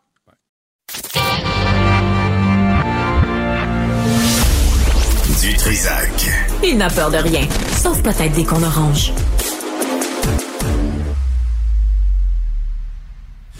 Bon, la SAQ va augmenter ses prix, c'est que des bonnes nouvelles aujourd'hui, ça arrête pas. Comme on dit, ça l'arrête pas. Alors c'est, on, parle d'ajustement euh, nécessaire vu l'augmentation des coûts d'exploitation. Explique la société d'État, me fait toujours rire. Joël Pelletier est avec nous, président de l'Union québécoise des micro-distilleries et copropriétaire de la distillerie du Saint-Laurent. Joël, bonjour. Bonjour. Bonjour. Euh, d'abord, comment vous réagissez quand vous voyez que la SAQ euh, est toujours en train de nous dire on n'en fait pas assez, on en veut plus, on a toujours besoin de plus? Ben, je pense que ça vient d'une décision euh, gouvernementale avant tout. Euh, la, SAQ a un mandat très clair de, faire le commerce des alcools au Québec, les vins et spiritueux. Puis souvent, ces décisions sont, sont, sont, prises en fonction de son mandat premier, sa mission qui est de générer un maximum de dividendes pour le ministère des Finances. Donc, je pense que c'est là la première euh, orientation. Quand on parle de micro-distillerie, là, on parle de qui au juste? Là? Vous, vous faites quoi dans la vie? On produit des spiritueux. Donc, ça peut être euh, gin, whisky, vodka, euh, liqueur, etc. Donc, quand on parle de micro-distillerie, c'est qu'on on, peut penser à un plus petit volume de production comparativement à des, des grandes compagnies, finalement. Ouais. Distillerie du Saint-Laurent, j'imagine, c'est le gin Saint-Laurent que vous avez? Oui, c'est bien ça. Euh, en passant, bravo pour votre effort. Euh, il est pas payé tout. Je l'ai apprécié à quelques reprises dans ma vie. Euh, vous avez pas les mêmes droits, vous autres, hein, que les producteurs de vin, par exemple. On vous en demande ça plus tout le temps, là. Oui, ben c'est assez historique, mais les, les, spiritueux, en effet, sont considérés de façon euh, euh façon différente que les vins, les bières, les cidres, les hydromels. Donc, euh, chaque type d'alcool au Québec est régi sous un permis différent. Par, exemple, les vignerons, les brasseries peuvent vendre leurs produits sur place euh, sans avoir à payer une, majoration à la SAQ, qui est un distributeur fantôme dans l'équation. ces, ces, autres producteurs-là aussi peuvent vendre ailleurs qu'en SAQ. Donc, au Québec, on vit dans une situation particulière les spiritueux, on est le seul produit alimentaire au Québec qui a une dépendance économique, une dépendance de distribution avec la SAQ. Et euh, Joseph Saint-Denis Boulanger, qui fait le récif vieilli, euh, qui a gagné après, à qui j'ai parlé, me disait, s'il prend une bouteille puis elle met devant sa porte chez lui, puis il vend sa bouteille, disons, 63 dollars, il lui en reste toujours juste 17 dollars sur 63. Est-ce que c'est ça? C'est ça votre réalité? C'est ça la réalité. Donc, on est tenu, nous, on, est un peu considéré comme, comme un, revendeur de la SAQ au sens de la loi. Donc, on est obligé de vendre nos produits à la distillerie au même prix que la SAQ vend ses produits sur ses propres tablettes dans les succursales partout au Québec. Donc, si un produit est vendu 60 dollars en succursale, nous, on est tenu de vendre 60 dollars. Par contre, euh, la bouteille, là, euh, physiquement, elle passe euh, de la production, passe une porte, arrive sur la tablette de la boutique. nous, on doit payer nos employés, on doit payer les frais du bâtiment, etc. Mais on doit quand même verser des, des frais d'exploitation, des, le dividende de la SAQ, finalement, même s'ils sont aucunement impliqués dans ces transactions-là. Ça, c'est c'est ça, c'est quand même assez particulier. Là. Dans d'autres industries, là, on ne voit pas ça du tout. Est-ce que la SAQ, euh, Joël, est-ce que on, vous a demandé, est-ce qu'on vous a consulté avant d'annoncer une autre hausse de prix, entre autres de vos produits? Non, puis ça, je veux dire, c'est quand même c'est, le choix du détaillant de, faire ça. Euh, la, SAQ a, trois rôles, donc le, rôle d'importation, euh, ben, bon, qui ne concerne pas, on est des produits québécois, mais le rôle d'importation, le rôle de distributeur et le rôle de détaillant. Puis, écoutez, qu'on, même dans d'autres marchés dans le monde, les, les, euh, euh, euh, les détaillants ou les distributeurs peuvent augmenter leur marge sans nécessairement demander aux fournisseurs. Donc, c'est une réalité que nous, les producteurs québécois et producteurs étrangers, on doit faire face. Oui. Euh, juste une parenthèse, tout ça pour aller chercher 10 millions de dollars, mais j'ai vérifié, je vous dis ça entre vous et moi, là, c'est pas important. Mais, euh, je dis ça, je dis rien, là, mais en termes de boni à chaque année, la SAQ se verse à peu près 9,5 millions de dollars. Fait que si on arrêtait de payer des bonis à un monopole, euh, il n'y aurait pas besoin d'augmenter les prix cette fois-ci. Ben ça, je veux pas me, je veux pas, je veux pas commenter là-dessus. À chacun à faire son opinion par rapport à ça. Je pense que euh, je vais pas commenter sur la gestion interne des, revenus de la SAQ puis comment ils sont euh, distribués à l'interne. Mais, euh, non, mais ils sont, ils ont tellement soif tout le temps, pas faim. Ils ont soif tout le temps que vos produits, à un moment donné, ça se reflète dans le prix que vous vendez. Peut-être que vous en vendriez plus si la SAQ était moins gourmande. C'est certain que ça a un impact. Le, prix final du produit a un impact sur la décision d'achat des clients. Ça, c'est certain. Euh, plus le produit augmente, moins on est compétitif. Euh, dans ce cas-ci, bon, la majoration s'applique de façon égale pour les produits québécois que pour les produits étrangers. Donc, il y a un traitement égal euh, pour tous les produits. Mais, mais, bon, c'est, je pense que le, Actuellement, j'ai l'impression que le gouvernement cherche à augmenter ses revenus de toutes les façons possibles, puis demande aux gestionnaires de la SAQ d'augmenter leur efficience. C'est ce que je, comprends de l'annonce d'hier. Mais moi, je regarde ça. Là. en 2021, il y a eu trois hausses de, de prix. En mai 2022, encore une hausse de 3,7% euh, Novembre 2022, une deuxième hausse. Euh, en 2022, il y en a eu deux. En 2023, il y en a eu aussi. Là, on commence 2024, puis on annonce aussi. Est-ce que, est-ce que ça, ça vous aide dans la vie? Est-ce que ça, ça vous permet de faire le métier que vous pratiquez? Ben, nous, ça limite notre possibilité d'augmenter nos propres prix de fournisseurs parce que là, on parle des marges de la SAQ, faut comprendre que les marges de la SAQ sont appliquées en, après qu'elle ait payé nos produits. Donc, euh, euh, nous, de notre côté, si on cherche à être compétitif, c'est certain qu'on ne peut pas tout le temps refiler la facture euh, aux clients, même si nous aussi, nos, intrants, nos matières premières augmentent, les coûts ben de, de main-d'œuvre, etc. Donc, lorsque c'est certain que toute hausse de notre de notre détaillant, toute hausse de prix fait en sorte que nous, on, on devient un petit peu plus limité dans nos marges de manœuvre pour, euh, pour nous aussi augmenter nos prix. On veut garder nos prix compétitifs euh, pour que nos clients restent intéressés à nos produits. J'ai une question niaiseuse pour vous, Joël, là, mais euh, quand la SAQ hausse ses prix, est-ce que vous en profitez aussi? Ben, dans notre cas, je peux parler pour la, notre entreprise à nous. Euh, nous, on a, euh, on n'augmente pas nos prix. Là. On essaie de, de, plutôt de rester compétitif. Donc, euh, ça dépend, ça dépend des fournisseurs. Hein. Il y a des fournisseurs qui vont augmenter leur prix, il y en a d'autres qui non. Euh, je veux pas faire une généralité là-dessus. il, y a, il, y a, des cas aussi qui sont liés au, climat, avec les, notamment les vins. Les, vins, les, les vins qui bien sûr sont très liés à des euh, au climat, ben là, s'il y a moins de production une année, on peut s'attendre à des hausses de prix de fournisseurs. Et là, donc, si la SAQ augmente ses marges en plus, on peut s'attendre à des hausses de prix assez importantes pour les clients. Non, mais je me disais, tu sais, les vins au Québec, là, c'est pas notre truc. Il y en a quelques-uns, là, qui se démarquent, mais, mais les gins, la, vodka, le whisky, on est capable de faire ça. On est bon pour faire ça. On en fait des très bons. Le vôtre est bon. Le récif vieilli est vraiment très bon. On fait des bons produits. J'ai pas l'impression que la SAQ s'attarde à vous aider, à vous, à vous rendre compétitif, à vous permettre de bien vivre de votre produit. C'est certain que c'est le contexte n'est pas facile. Le contexte québécois est pas facile. Et euh, c'est important, je pense, de distinguer qui est responsable de tout ça, par contre, euh, parce que la SAQ est quand même liée aux décisions euh, de son unique actionnaire, qui est le ministère des Finances. et je pense que ces questions-là, il faut les adresser, oui, à la SAQ, mais aussi au ministère des Finances qui, à toutes les années, dépend de ces revenus-là pour euh, les services publics, euh, éducation, santé. Non, ça, je comprends, je comprends ça. Je parle pas de ça. Je parle d'avoir une politique pour vous, là, les, les distilleries, là, de, de faire votre produit, de, de vous aider à, à, être compétitif euh, là-dedans. J'ai l'impression qu'on on fait tout pour vous étrangler.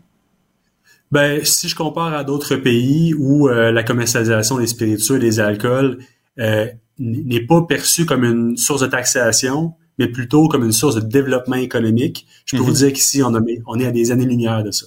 Euh, si, on, si, on, prend la, la France, l'Écosse, l'Italie, des pays qui comprennent que les alcools, c'est une façon extraordinaire de, de, valoriser les matières agricoles, donc que ce soit les céréales pour la bière, que ce soit les céréales pour le whisky, les raisins pour le vin. On transforme des commodités agricoles en des produits à haute valeur ajoutée. Et mhm. ça, au Québec, on n'a pas encore compris ça. On continue à percevoir les spiritueux comme une source de taxation. Et tant aussi longtemps qu'on va pas changer notre vision, comme on l'a fait pour les bières, avec les, les permis de microbrasserie dans les années 80, comme on l'a fait pour les vignerons, les cidreries, ben, on a du retard au niveau des spiritueux, puis on n'est pas du tout compétitif avec les autres pays à cause de ça. C'est euh, vraiment intéressant. J'espère qu'on va s'attarder à ce que vous dites. Euh, qu'est-ce qui vous rendrait heureux en conclusion? Ben, dans un premier temps, c'est que lorsqu'on vend des bouteilles sur nos propres lieux de fabrication, on demande pas la lune, on demande simplement l'équité avec les autres permis québécois, les bières, les vins québécois, les cidreries qui peuvent vendre sur place sans avoir à payer un distributeur fantôme qui est même absent de la transaction. Mhm. Ça, c'est le gros bon sens. C'est juste ce qu'on demande, l'équité avec les autres producteurs. Très bien. Euh, ça, je trouve ça bien de l'allure comme demande. Joël Pelletier, euh, copropriétaire de la distillerie du Saint-Laurent, goûtez-y aussi. C'est pas une question de prendre un coup de se dévisser la tête, là, mais c'est d'apprécier les produits qu'on fait, puis c'est des bons produits, des produits de qualité, puis je pense qu'on devrait en être fiers. Joël Pelletier, merci, bonne chance. Merci Benoît, bonne journée. Une voix qui porte, des idées concrètes, des propos qui résonnent. Benoît Dutrisac, déstabilisant, juste comme on aime. On vous invite à tous les jours d'entrer en contact avec nous, que ce soit par la messagerie texte ou encore par courriel. Et c'est moi qui reçois en fait vos commentaires en direct pendant les épisodes. Et je peux pas passer à côté de toutes les réactions qu'on reçoit concernant euh, cette nouvelle de ce père de 42 ans qui est débarqué hier à l'école Pierre de Lestage de Berthierville pour s'en prendre physiquement à un adolescent de 13 ans qui intimide son garçon. On a le texto d'une auditrice qui nous raconte que à cette île, il y a la fille d'un de ses amis qui a subi de l'intimidation pendant des années et l'école n'a rien fait. Donc, le papa a dit à sa fille, c'est assez, on va téléphoner à la police. Donc, la police est venue à l'école, un rapport a été fait sur le jeune, la mère a été rencontrée, mais elle a défendu son, hmm. son petit baveux. Elle dit en fait que ce papa euh, de, qui fait les, manchettes aujourd'hui a 100% raison d'être écœuré de la situation, puis qu'elle est certaine que oui, il va payer pour son geste, mais ça va peut-être enfin ouvrir la porte pour que les choses changent. Il y a Nicole Brulotte, elle, qui nous dit que pour avoir eu un enfant intimidé, elle a pris le temps de parler aux intimidateurs et a menacé de les dénoncer à la police. Et ben, tant mieux, ça a marché. Ils ont arrêté de faire de l'intimidation. Mais Nicole nous dit, on, on accuse l'école, mais aujourd'hui aussi, les enfants se font intimider partout. Ça dépasse la cour d'école. Donc, chaque personne a un rôle à jouer. Faut intervenir lorsqu'on est témoin d'intimidation en parlant ou en contactant la police. Même si on n'est pas dans l'entourage de la victime, si on est témoin d'une situation d'intimidation qui se passe, faut pas baisser les yeux, faut réagir, que tout le monde en fait a le, devoir de, s'impliquer dans une situation euh, comme celle-là. Donc, euh, continuez de nous écrire, mais euh, je, je, je, fais un petit peu du pouce sur ce qui s'en vient dans ton émission, Benoît, parce que les jeunes sont vraiment au cœur des discussions mhm. aujourd'hui avec mhm. euh, peut-être ce dossier que vous avez vu passer, là, la nouvelle application de rencontre Wiz qui cible les ados. 78 euh, de la clientèle, c'est des jeunes de 13 à 17 ans. Application qui a été euh, téléchargée plus de 14 millions de fois depuis sa sortie en 2019. Par contre, c'est la plateforme rêvée pour les prédateurs, les prédateurs sexuels. Il y a plusieurs signalements qui ont, qui ont été faits en lien justement avec cette application-là. Peut-être que vos enfants ont l'application Wiz, mais c'est inquiétant. Puis aussi aujourd'hui, un défi TikTok qui sort sur le réseau social, qui nous dresse les cheveux sur la tête. Les jeunes, mais j'ai dirait que j'ai de la misère à le dire, mais les jeunes sont invités à s'enlever la vie aujourd'hui pour recevoir des fleurs demain à la Saint-Valentin.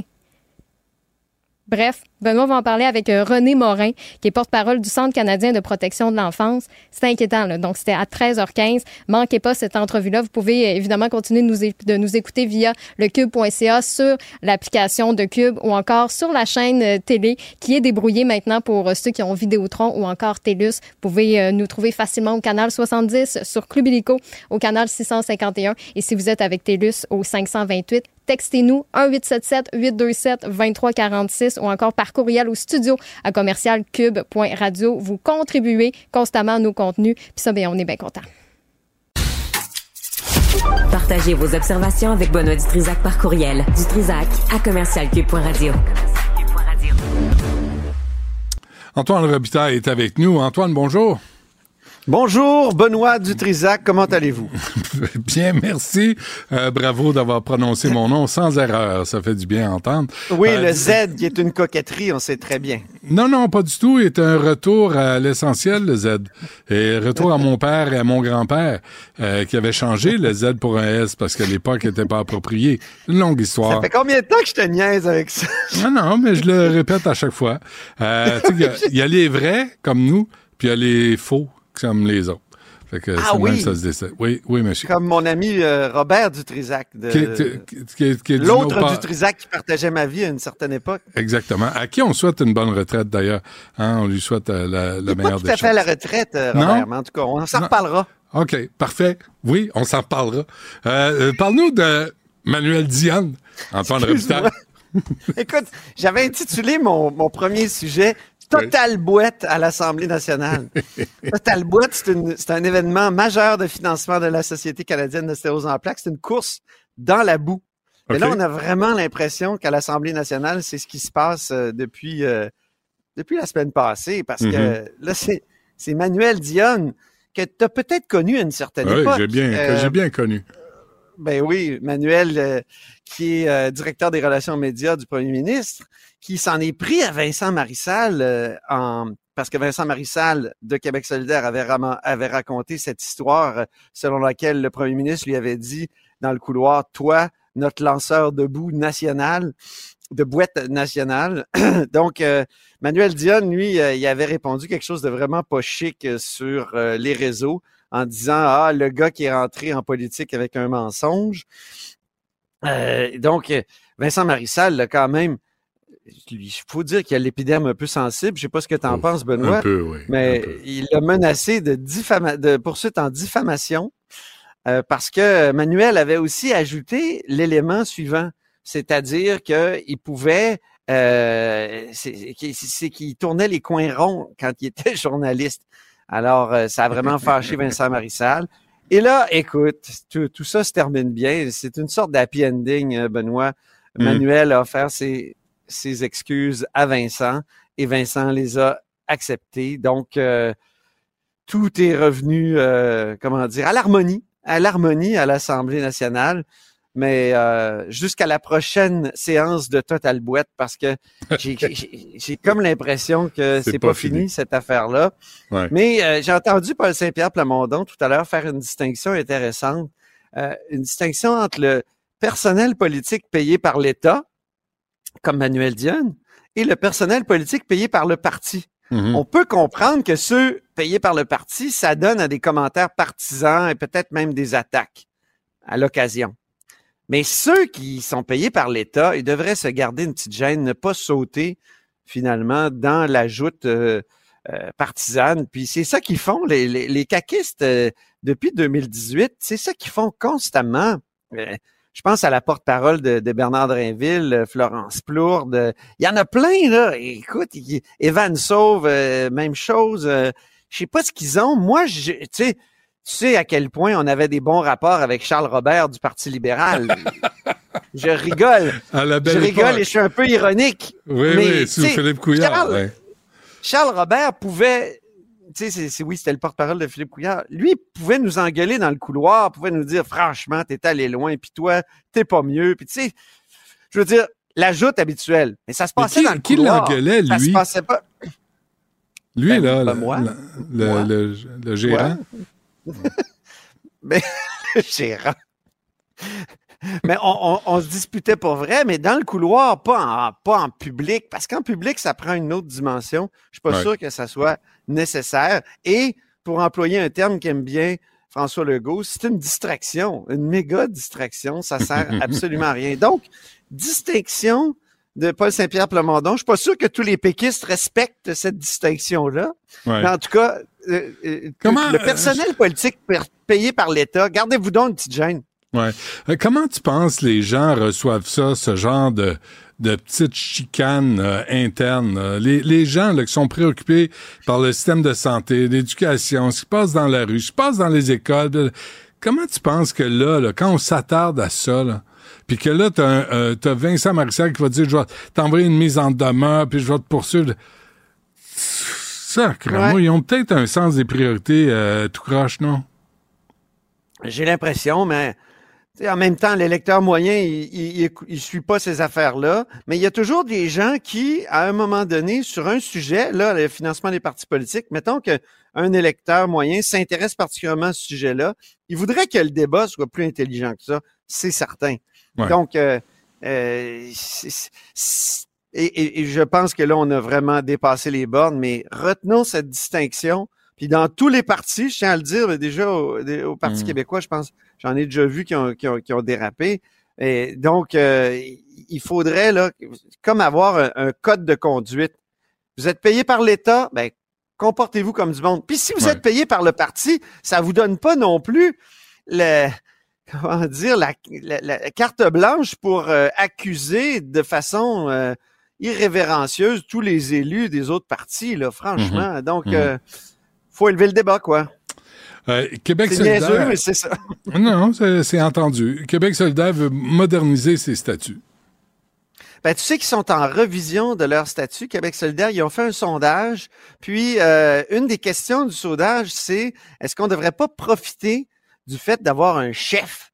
Et un chef, euh, comment on peut en profiter? C'est justement en allant, en pouvant faire des, campagnes de financement lorsqu'il y a une campagne à la chefferie. Et, avec des co-porte-parole, on peut pas faire ça parce que tu sais que le chef officiel du, euh, du Parti Québec solidaire, c'est Nicolas Châtel, voyons, je, je, je vais te le dire, Nicolas Châtel-Launay.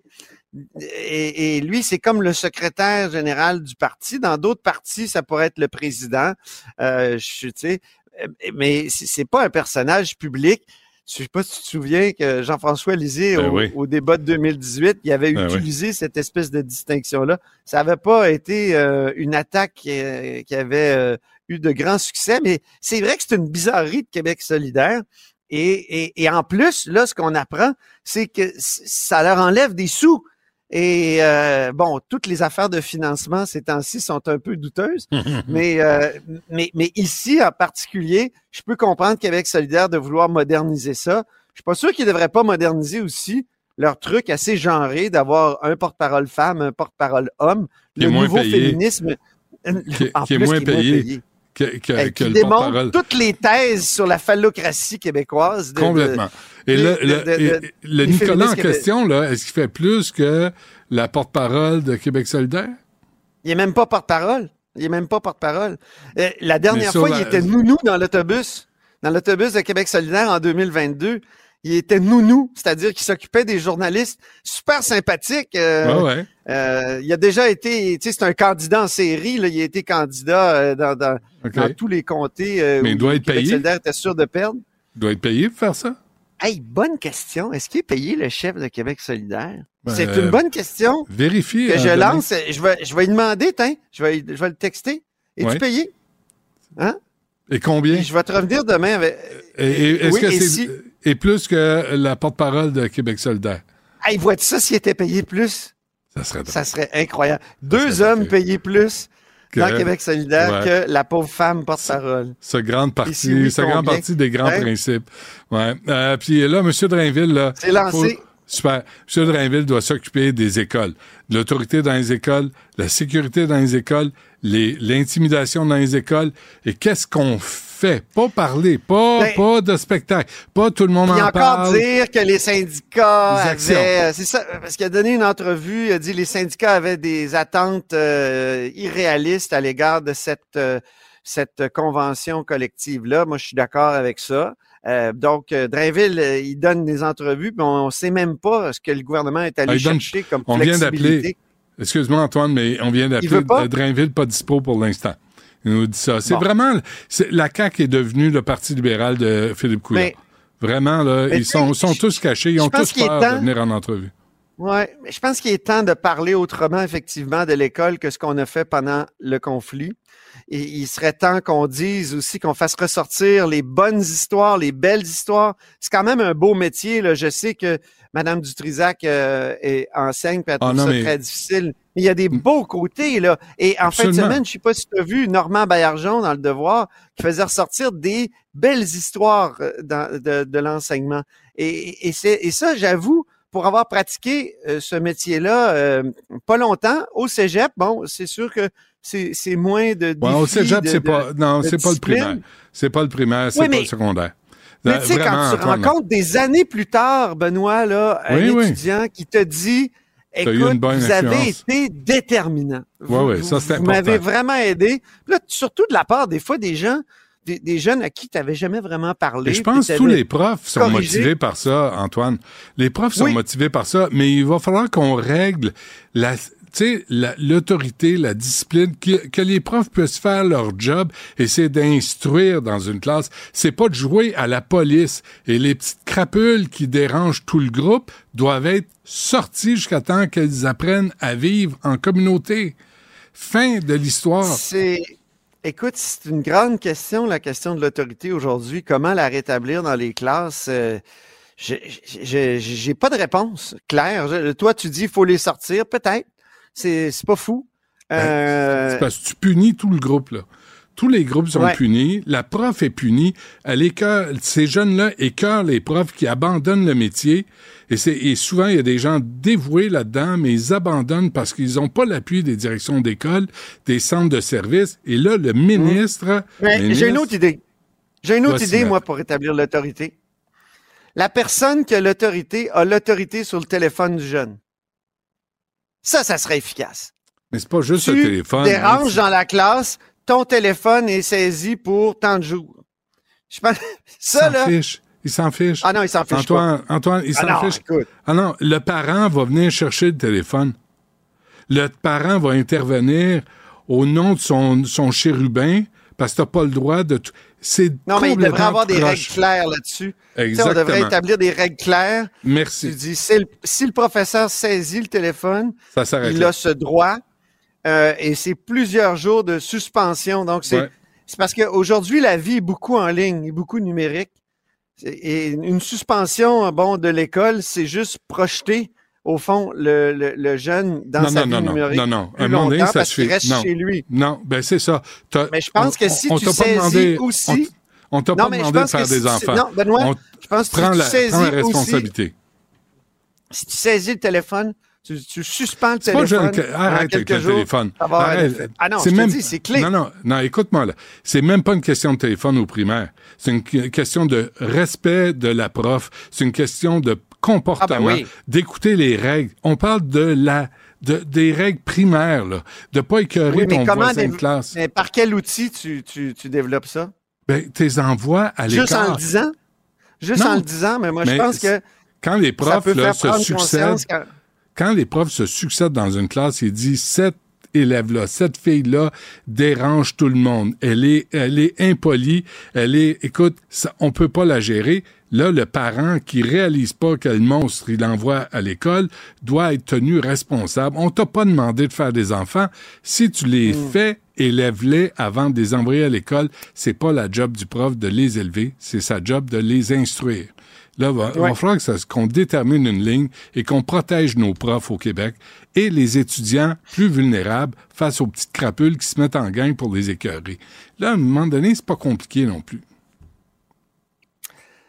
Benoît Dutrisac, ministre de l'Éducation. Ah, qu'est-ce que t'attends? Appelez-moi, j'arrive. Appelez-moi, j'arrive. Je suis plus capable. Tu veux juste aider, toi, là, là. Non, mais, mais sérieusement, là, il faut que Bernard Drinville arrête de chanter, arrête de passer à la télé, puis arrête de faire des coins-coins et qu'il fasse sa job de ministre. Et c'est là.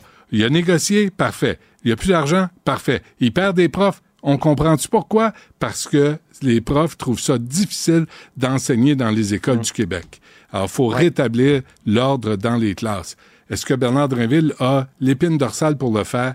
J'en suis pas certain. Antoine, merci. À demain. C'est un gars dévoué quand même. OK. À lui-même. mais mais qu'est-ce qu'un coin-coin? Demain, tu, tu, j'aimerais ça avoir une définition claire de coin-coin. Parfait. Je ferai ça. Ça, sera fait une dizaine d'années que j'entends ce mot. Je sais à peu près ce que ça veut dire. Ce que ça évoque. Mais, hein? euh, La définition claire? Je m'en occupe demain. ça marche. Qu'est-ce qu'un coin-coin? Salut. Salut. Rejoignez Benoît Dutrisac en temps réel par courriel. Dutrisac à commercialcube.radio. Philippe Richard Bertrand. Est-ce qu'il y a quelqu'un qui calcule? Je capote. T'imagines combien ça coûte? Entrepreneur et chroniqueur passionné. Qu'est-ce que tu veux de plus? Philippe Richard Bertrand. Phil, euh, bonjour. Salut Benoît. Bon, tu veux me parler des artistes locaux qui privilégient les plateformes internationales.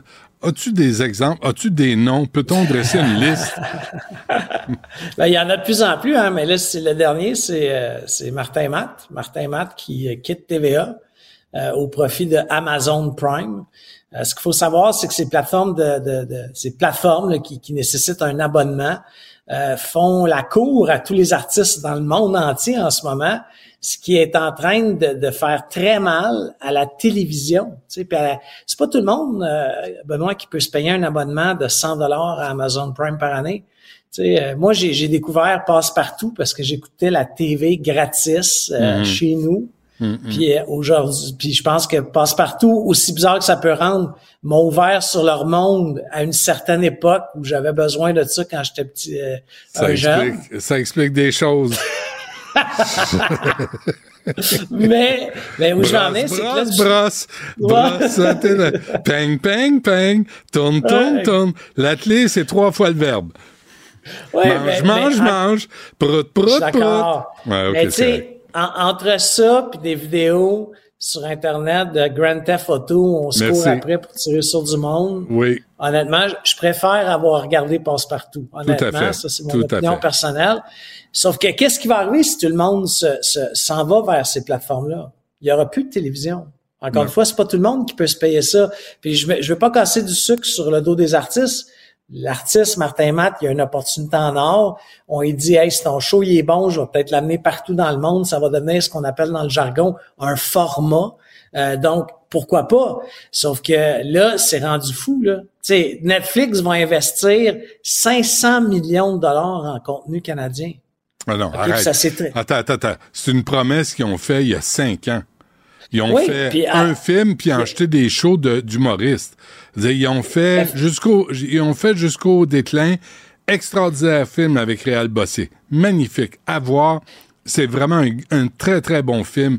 Style scandinave, fin du monde. Fantastique. Le reste, c'est des humoristes.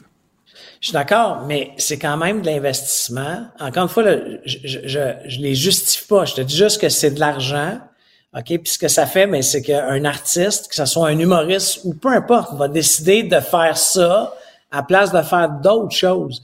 c'est ça, moi, qui... Puis pourtant, j'en consomme des plateformes, OK? Mais c'est pas tout le monde qui peut faire ça. Puis à un moment donné, il n'y ben, aura plus de compte.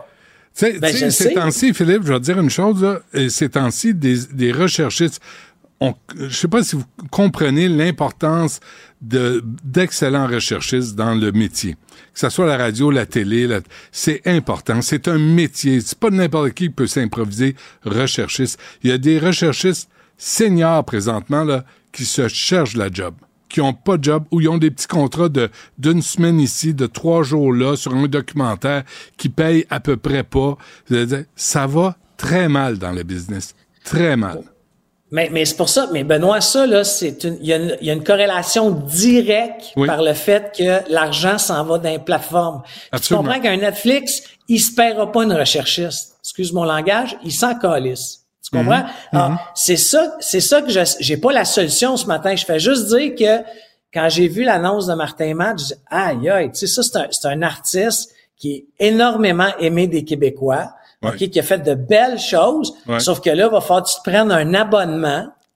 mal. À une, à une société américaine pour regarder le dit artiste. Alors, je fais, hey, on est rendu là. Ça m'a juste, c'est un, c'est un article à matin dans le journal que j'ai fait. Aïe, aïe, on est hmm. vraiment rendu là. Martin Matt vient de vendre son contenu une société américaine. Mais, l'émission là, là, je sais pas, Lille, là, rira dernier, rira bien, quelque chose. Là, de Patrick Huard. Avec Patrick Huard, c'est la même chose. même chose. Mais là, on est en train de perdre des, des artistes qui sont aimés, comme tu dis, au profit des plateformes parce qu'elles débordent d'argent. Mais là, il y en a plus, là. Il y, y, en a plus nulle part. Belle, belle ici. Moi, je je me lève à 5 heures du matin, 5 heures, 5 heures et demie, puis généralement, j'envoie quelques articles de presse à, des connaissances, des clients. Tu sais, comment je peux dire? je, cherche des discussions. Tu sais, je jase avec du monde, ça, me garde dans le trafic. C'est très marketing de ma part, mais j'ai envoyé ça matin, euh, l'article de Martin Matt, puis tu sais, ce qui m'est revenu, tu sais, j'essaie de me trouver un angle, le sujet. Tu sais, bon, on dit, Philippe, tu sais, quand tu casses du sucre sur Télé-Québec, pense-y deux fois. Parce que Télé-Québec, c'est pour essayer un peu de contrer ça. Puis là, j'ai comme fait, oh, hey, c'est vrai en tabarouette. Moi qui casse du sucre continuellement sur le budget de Télé-Québec, c'est, tu sais, c'est une des bonnes choses de Télé-Québec. Il y, a une nuance à faire. Le, budget de Télé-Québec, c'est 101 millions de dollars. C'est énorme. Ils font quoi avec ça? Ils font quoi avec ça? Est-ce qu'on joue? non, mais, mais on a le ça, c'est une question de, rédition de compte. Non, non, ben ça, je suis d'accord. C'est une question de reddition de compte. Puis, tu sais, au même titre, je pose les mêmes questions dans la santé. Quand tu mets un dollar dans la santé, là, combien s'en va directement dans le soin du patient? Pas dans la machine, dans, dans la machine à café, les adjoints. Non, non, non. Soin du patient. Télé-Québec, combien s'en va dans la création de contenu? Combien de recherchistes qui sont embauchés avec ça? Des réalisateurs, des scripteurs, ceux qui écrivent des pièces. Il y en a combien qui vont au régime de retraite? C'est ça, tu sais, tout ça, c'est les questions qu'il faut se poser, mais je pense que collectivement, on a une question à se poser, tu sais, puis j'ai été le, difficile sur, euh, tu sais, dans le sens que je, continuellement, dans les dernières années, je critiquais les budgets en culture de partout, tu sais, sauf que là, de plus en plus, je réalise en allant des pièces de théâtre qui sont faites au Québec, qui sont extraordinaires. Hey, je suis allé voir la, pièce de théâtre des discours, là, puis en plus, on a un collègue qui a écrit la pièce. 40 ben pièces, Benoît. 40 pièces. C'est rien. Tu peux pas aller au cinéma pour 40 pièces. tu peux, tu sais, ah, c'est une belle soirée, allez-y. Ouais, ouais, c'est ah une belle soirée. Ouais. Euh, et avant qu'on se quitte, euh, j'ai parlé, euh, Joël Pelletier, là, des distilleries euh, Saint-Laurent. Les spiritueux, ah les spiritueux au Québec, là, les gens qui en font des très bons sont malmenés, sont exploités par la SAQ. C'est scandaleux. Je sais. Non, je sais. Moi, j'ai un client, je vais le nommer Distillerie des Appalaches. Je leur dis bonjour, mais tu sais, ils sont pognés qui peuvent pas me vendre leur gin direct. Je peux pas ben l'acheter chez eux quand je fais une petite soirée avec des amis privés avec mon argent, là. Ouais, Faut que sa bouteille, ils m'en vendent à travers la sac. Ouais. Puis on apprend aujourd'hui que la SAC va augmenter ses prix. Puis Benoît, on n'augmente pas les prix pour nous créer une nouvelle expérience. On n'augmente pas les prix pour euh, nous faire euh, découvrir des produits étrangers. Non, on augmente les prix pour protéger la marge bénéficiaire de 30% de la SAC. C'est-tu dégueulasse? Veux-tu que je te dise quelque chose euh, en, passant? Euh, euh, c'est 10 millions qui veulent aller chercher la SAC. J'ai vérifié au cours des 4-5 dernières années, les bonnies, les bonnies, pas les salaires, pas les, les bonnies à un monopole est d'environ 9, 9 millions 500 000. Tu coupes un pour ne pas augmenter les prix de l'autre. Et quand il augmente des prix, ça va pas dans les poches des, euh, des, des gens qui fabriquent, entre autres, les spiritueux. si, c'était une entreprise privée, Benoît, la première chose qu'il ferait, là, OK, c'est de regarder dans tes opérations si tu peux pas aller le chercher avant d'écœurer ton client. Moi, je l'ai fait l'an passé, j'ai fallu que je regarde chacune de mes dépenses, une par mm. une, parce que mm. c'était soit ça ou j'augmentais mes tarifs. Puis Colin, on l'a absorbé à l'interne. J'ai pas coupé de monde. J'ai regardé qu'est-ce que je pouvais améliorer dans mes opérations, dans mes processus d'affaires. Alors, j'aimerais ça, moi, voir les dirigeants se retourner. Arrêtez de regarder en avant, là. Regardez en arrière. Qu'est-ce qui se dépense? Pourquoi ça se dépense? Ben je parle pas de couper du monde. Je parle pas de couper du monde. Va chercher des gains. Mais tu sais, as-tu besoin de quatre... Mais des bonus, ah, non, mais les bonus, Philippe, non, non, ça, non, non, ça, ça, je suis d'accord. Mais tu sais, juste quand tu arrives dans une succursale, pourquoi qu'on met pas des caisses automatisées? Hmm. il y a quatre caissiers des fois. Quatre caissiers, il y a trois clients en place. Hmm. On se laisse là-dessus, Philippe Richard Bertrand. À demain. Allez, à demain. Rejoignez Benoît Dutrisac en temps réel par courriel. Dutrisac à commercialcube.radio. Il y a un article dans la presse euh, qui est vraiment intéressant là, sur le Wiz. La sextorsion sur Wiz est omniprésente. On a avec nous René Morin, qui est porte-parole du Centre canadien de protection de l'enfance. Euh, Monsieur Morin, bonjour. Oui, bonjour. Merci d'être avec nous. D'abord, expliquez-nous c'est quoi Wiz là, pour ceux qui sont pas à jour euh, à propos des plateformes? Pour dire les choses simplement, c'est une application sociale qui serait, si vous voulez, un croisement entre Tinder et Omegle. Euh, Tinder parce que c'est une application qui présente à ces jeunes utilisateurs des profils qui peuvent balayer vers la gauche. Euh, en succession et Omegle parce que on se souviendra, on en avait parlé précédemment dans un autre entretien. Omegle, c'était une application qui mettait les jeunes euh, en contact sur une base aléatoire avec des étrangers. Cette application-là n'existe plus aujourd'hui. Elle a été retirée sur Internet parce que justement, elle était trop souvent associée à des cas d'exploitation sexuelle d'enfants ben Wiz fait exactement la même chose. Donc, elle combine un peu les fonctionnalités de ces deux applications-là et ça devient en quelque sorte une porte ouverte euh, pour les euh, cyberprédateurs euh, à la recherche de, d'enfants à des fins de, de sextorsion. Qui est la, la clientèle visée de Wiz?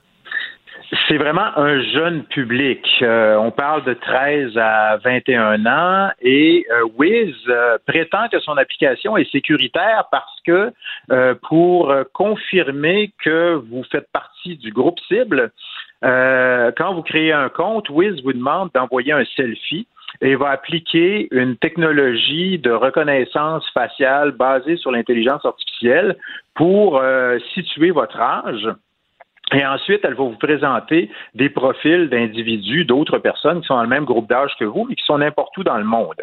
Bon, cette euh, technologie-là, on a beau prétendre qu'elle est basée sur l'intelligence artificielle, ça n'en fait pas quelque chose de parfait. Bien au contraire, euh, de notre côté, nos analystes ont réussi à déjouer ces mécanismes-là très facilement on a deux analystes, deux jeunes femmes âgées de 23 et 25 ans qui ont réussi à créer euh, des comptes sur Wiz sous l'identité d'un garçon de 17 ans. Ben donc très facile à déjouer. Ah ouais.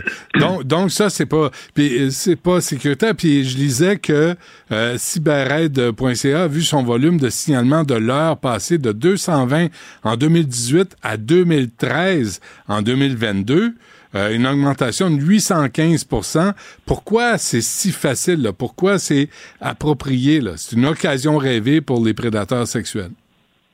Ben, tout à fait. En fait, pourquoi? cette problématique-là existait avant la pandémie. Elle s'est exacerbée avec la pandémie, avec les mesures de confinement, l'augmentation du temps d'écran chez les jeunes.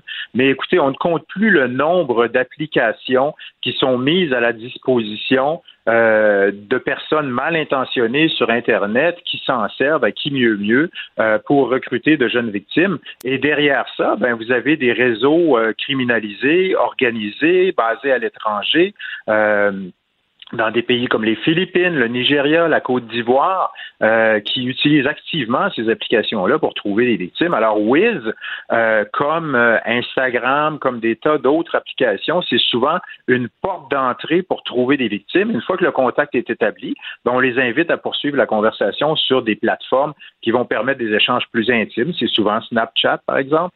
Hmm. Euh, et c'est dans ce contexte-là que des images sont captées et qu'ensuite on s'en sert pour faire chanter les enfants. René, qu'est-ce que vous dites aux parents qui nous écoutent là? Euh, de prendre Est-ce qu'il faut prendre le téléphone des enfants, des jeunes, des ados, puis de vérifier c'est quelles sont les applications qui sont là-dessus, puis de comprendre c'est à quoi servent ces applications-là? Ben, je pense que c'est certainement un bon point de départ que tout bon parent devrait utiliser pour avoir une conversation avec ses enfants. Euh, si euh, c'est une bonne chose de vérifier si votre enfant utilise Wiz et si c'est le cas, ben nous notre recommandation c'est peut-être de songer à retirer cette application-là des téléphones des enfants parce que justement euh, elle n'amène rien de bon. Écoutez, on a reçu quelques 200 signalements au moment où je vous parle là, concernant Wiz et euh, dans 91% des cas il s'agissait de signalements de extorsion financière. Donc, à quoi bon se servir d'une d'une application comme celle-là ben quand on sait qu'elle nous expose à tous ces dangers? Mais on a le droit, comme parent, il faut le rappeler, René Morin, on a le droit de dire non, ça, ça marche pas, euh, ça, tu, tu iras pas là-dessus. On a le droit. Ben, je pense que oui. Je pense que c'est la plus alimentaire des précautions. je pense que les parents parlent peut-être pas suffisamment de sécurité en ligne avec leurs enfants. Écoutez, dans le monde d'aujourd'hui, on le voit, on voit les chiffres, mais les chiffres, ce que nous disent les chiffres, aussi alarmants que ça puisse sembler, écoutez, des signalements de sextorsion, on en reçoit 10 par jour à cyberred.ca, c'est ah, pas rien. Et je vous parle seulement de sextorsion. Là. On pourrait parler d'un tas d'autres choses, mais parlons seulement de sextorsion. 10 signalements par jour. Euh, alors, il s'en passe des choses, mais ces chiffres-là, ce n'est que la pointe de l'iceberg parce que, rappelez-vous, on est dans une problématique de sous-signalement. Là. Imaginez-vous pas que les adolescents qui se font prendre au piège de la sextorsion vont spontanément penser à aller chercher de l'aide. Souvent, ils vont pas signaler ça à personne, ils vont essayer de régler le problème par eux-mêmes. Et, les chiffres disent une réalité, mais la réalité, la vraie réalité, elle est tout autre parler de sextorsion, mais tantôt, en plus, tôt dans l'émission, on parlait d'un père qui a débarqué dans une école euh, de la Naudière au Ferrer là, pour euh, brasser un jeune qui intimidait, selon euh, ses dires, son fils de 13 ans. Est-ce que vous avez aussi plusieurs plaintes d'intimidation comme ça, de gangs qui se mettent sur une personne? Euh, c'est quelque chose dont on n'a pas entendu parler souvent, mais il y a toutes sortes de dérives là qu'on observe encore récemment. On a vu par exemple à l'émission de Fifth Estate là euh, sur CBC euh, comment des groupes haineux utilisaient des applications comme ça pour exploiter la vulnérabilité, la naïveté des adolescents, pour les amener carrément à s'automutiler, sinon à carrément s'enlever la vie. Là, il y a des articles dans les médias aujourd'hui même euh, qui ont été relayés, là, entre autres dans la région de l'Estrie, si je ne m'abuse, euh, où effectivement il y, a eu, des mises en garde qui ont été faites euh, à propos d'un défi hein, sur TikTok, où on invite carrément les jeunes à s'enlever la vie pour avoir des fleurs à la Saint-Valentin. Imaginez. Alors, qu'est-ce que tu fais avec ça? Qu'est-ce qu'on fait avec ça? On jette les téléphones, on détruit les téléphones, on les passe dans, euh, dans le broyeur. tu sais, à un moment donné, il y a tellement... Je sais pas combien de fois on s'est parlé, vous et moi, René. Puis, tu sais, le nombre de fois où c'est jamais... En fait, c'est jamais des bonnes nouvelles. Non, c'est jamais des bonnes nouvelles. J'aimerais qu'on puisse se parler de choses plus heureuses, vous et moi. c'est un vrai changement. Mais, mais c'est un vrai changement. Ce don't, don't ask, I don't send, là, de Wiz, là, c'est une entourloupette, c'est une niaiserie, là. Ça marche pas, là. C'est un vrai problème, Wiz. On enlève ça des téléphones. Ben, je pense que oui. Écoutez, Wiz essaie visiblement d'élargir ses parts de marché euh, en Amérique du Nord. Au moment où on se parle, euh, sur les magasins d'applications, c'est l'application sociale qui arrive au 13e rang des applications les plus téléchargées. On en est à quelque chose comme 16 millions de téléchargements. Euh, l'application avait été même retirée des magasins d'applications récemment parce qu'elle contrevenait aux conditions d'utilisation que ces magasins-là imposent aux distributeurs d'applications. Elle vient d'être ramenée euh, sur euh, le magasin d'application d'Apple, mais je pense que à la base, on a une réflexion collective à avoir et les gouvernements doivent prendre le problème au sérieux. Écoutez, quand on veut construire une maison, on a un code du bâtiment qui dicte les règles à suivre, mais euh, pour la sécurité de tout le monde. Mais lorsqu'on construit des applications, il n'y a aucune règle qui nous est imposée pour faire en sorte qu'à la base, telle ou telle application ne devienne pas un outil que des pédoprédateurs vont pouvoir utiliser pour s'en prendre à des enfants. On a besoin d'un code pour ça. On a besoin d'avoir des règles. Vous voulez mettre un jouet sur le marché, là? Vous allez devoir vous conformer à une douzaine de règlements fédéraux euh, avant que votre euh, jouet soit autorisé mm-hmm. pour la mise en marché. Mais vous développez une plateforme sociale qui va être utilisée par des millions d'enfants, vous n'avez aucune règle à suivre. Et qui, pourrait, euh, qui, pourrait créer puis appliquer cette règle-là? Eh, écoutez, ça commence déjà à se voir. Prenez par exemple au Royaume-Uni, euh, on vient d'adopter le Cyber Safety Act. Euh, qui est une des lois les plus avancées au monde en ce moment. Et c'est une loi qui impose des mesures très, très strictes euh, aux développeurs d'applications et des sanctions très, très, très sévères.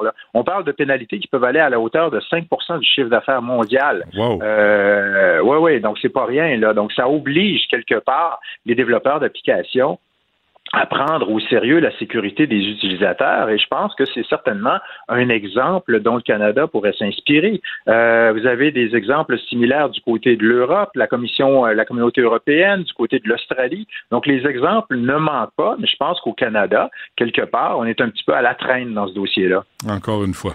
René Morin, porte-parole du Centre canadien de protection de l'enfance. Whiz sur le téléphone de vos ados, enlevez ça. C'est pas compliqué à faire. Euh, merci, euh, René. À la prochaine. Au plaisir. Au revoir. Benoît Dutrisac. Sacramouille que c'est bon. Dutrisac. Lise nous a texté euh, concernant les euh, réseaux sociaux qui euh, elle nous dit ça a vraiment transformé le quotidien de nos jeunes. Les applications comme comme TikTok sont rendues hors contrôle avec des défis inutiles pour le développement personnel. Et je fais du push en même temps sur cette enquête qui, qui a été dévoilée aujourd'hui qui a été réalisée par la Fédération des comités de parents et l'université de Sherbrooke. Le temps d'écran est la principale source de préoccupation des parents québécois. C'est ce qui est ressorti. Et on, voit une corrélation. Le plus les jeunes ont manqué de jours d'école en raison des grèves, plus le temps d'écran a augmenté sur leur téléphone, les tablettes. Ça part de 17 d'augmentation du temps d'écran chez ceux qui n'ont pas connu la grève, à 28 avec le Front commun, à 59 pour la FAE. Et comme l'a dit euh, M. Morin en entrevue avec Benoît, là, prenez donc le temps de voir les applications que consultent vos enfants pendant que justement le, temps d'écran euh, augmente considérablement. Ça vaut, euh, ça vaut la peine d'aller faire un, petit check-up là-dessus. 1-877-827-2346 pour nous texter ou encore par courriel au studio à commercial cube.radio pour nous écrire. Et je termine justement avec un témoignage sur l'intimidation parce que je sais que vous allez euh, en reparler. En plein été, la, Madame Levasseur nous dit que son gars de 10 ans est revenu du dépanneur avec son ami en larmes, le visage plein de terre, le nez en sang, euh, la tête pleine de liqueur parce que les mêmes harceleurs qui l'écœuraient à l'école lui ont vidé ça sur la tête. Elle a pris sa voiture, elle est allée frapper à la porte des parents rien. Donc, en revenant à la maison, ils ont appelé euh, la police pour faire une plainte officielle parce que euh, le fameux leader du groupe avait plus de 14 ans. Je rappelle que c'était sur un petit garçon de 10 ans. Euh, ça a fini qu'elle a dû demander le transfert d'école et encore là, ça a été compliqué. Elle a dû se battre pour finalement avoir un transfert. Elle nous a dit que l'école jouait du violon et rien de concret ne se faisait, que son garçon, euh, on, lui disait en fait que son garçon ne devait pas réagir et d'ignorer tout simplement les harceleurs. On lui a même proposé une rencontre avec le leader du groupe, mais son gars euh, elle, elle, a trouvé que ça faisait aucun bon sens que son garçon de 10 ans aille serrer la main à son bourreau, qui est le leader de, tout ça, alors que c'est des hypocrites sans scrupules qu'elle nous écrit. Elle comprend euh, le père euh, qui, est dans la situation qui s'est passée hier, a dit que c'est complètement aberrant comme euh, système scolaire en ce moment. Donc, Madame Levasseur qui nous a écrit ce courriel-là, je voulais vous laisser là-dessus parce que je sais que vous allez revenir sur cette nouvelle-là. Mais oui, ça fait extrêmement jaser, ça divise les, la, population, mais continuez de, de nous écrire, que ce soit par texto ou par courriel. On prend le temps de vous lire. Ça fait toute une différence. Merci. La tragédie qui ébranle le Québec au grand complet. L'appel au 911 pendant que le feu est pris. Côté violence conjugale, je pense qu'il faut serrer la vis. Les faits divers avec Maxime, Maxime Delan. Maxime, euh, bonjour. Salut Benoît. Bon, euh, euh ce père, on veut revenir sur cette. Euh, on se fâche-tu ensemble un peu? Non, non, ben moi je l'ai fait, là. Tu peux y aller. C'est une histoire du collègue de TVA, Yves Poirier, qui fait énormément réagir depuis ce matin. Ça se passe hier à la fin des classes dans une école secondaire de Berthierville. On est dans la région de la Nodière. Il y a le père d'un élève qui se rend à l'école, sur le terrain de l'école, dans le fond, pour venger son fils qui est victime d'intimidation.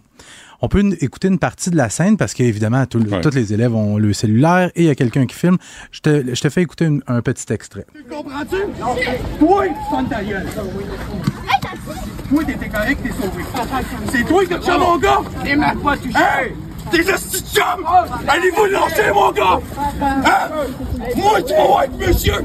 Va t'enterrer vivant! Laisse parler! Va t'enterrer vivant, mon T'es même pas frappé, papa! S'il y a quelqu'un d'autre qui retouche à mon gars, Michael, je te garantis, mon homme, je t'enterre! Je m'en calisse d'aller en prison, mais je défends de prison! Tu comprends-tu? Ouais, Pis qu'est-ce que toi, Penses-tu qu'il a compris? Il est drôlement doux, hein, le jeune? Ouais. Il est drôle, Mando. Oui, Matamor, oui, là. oui, oui, monsieur. Et là, euh, tu sais, mon collègue Yves Poirier, il est sur le terrain en ce moment. Ouais. C'est une bête de terrain, Yves. Et là, il vient d'obtenir une nouvelle vidéo où on voit un des gestes d'intimidation, le, le pourquoi de tout ça, là. Et j'ai vu la vidéo, là. Les poings me serrent. Tu vois le- la, la jeune victime, le jeune intimidé qui est debout sur le bord des casiers et la gang de petits bums il donne un coup de pied d'un jambe il dit à genoux, à genoux, tabarnak, tu te mets à genoux quand je te le disais le faire, c'est clair? Ah. Et le jeune se met à genoux. Tu sais, là, le, le, le symbole d'humiliation. comme à oui, l'école oui, comme à Longueuil. sud. On s'en souvient, hein, ce Ouais. Saint-Bruno ou Longueuil, le jeune ouais, qui s'était fait mettre à, mettre à genoux, puis il y en avait un qui en avait descendu une droite sur le bord de la tête. Ben oui, c'est des lâches. Les, euh, je suis un- papa, t'es un papa, les Mhm. points me serrent. Puis le gars, le père qui a fait ça, ben, il a été arrêté par la Sûreté Ben du oui. Québec. Il a été arrêté pour menace, pour voie de fait.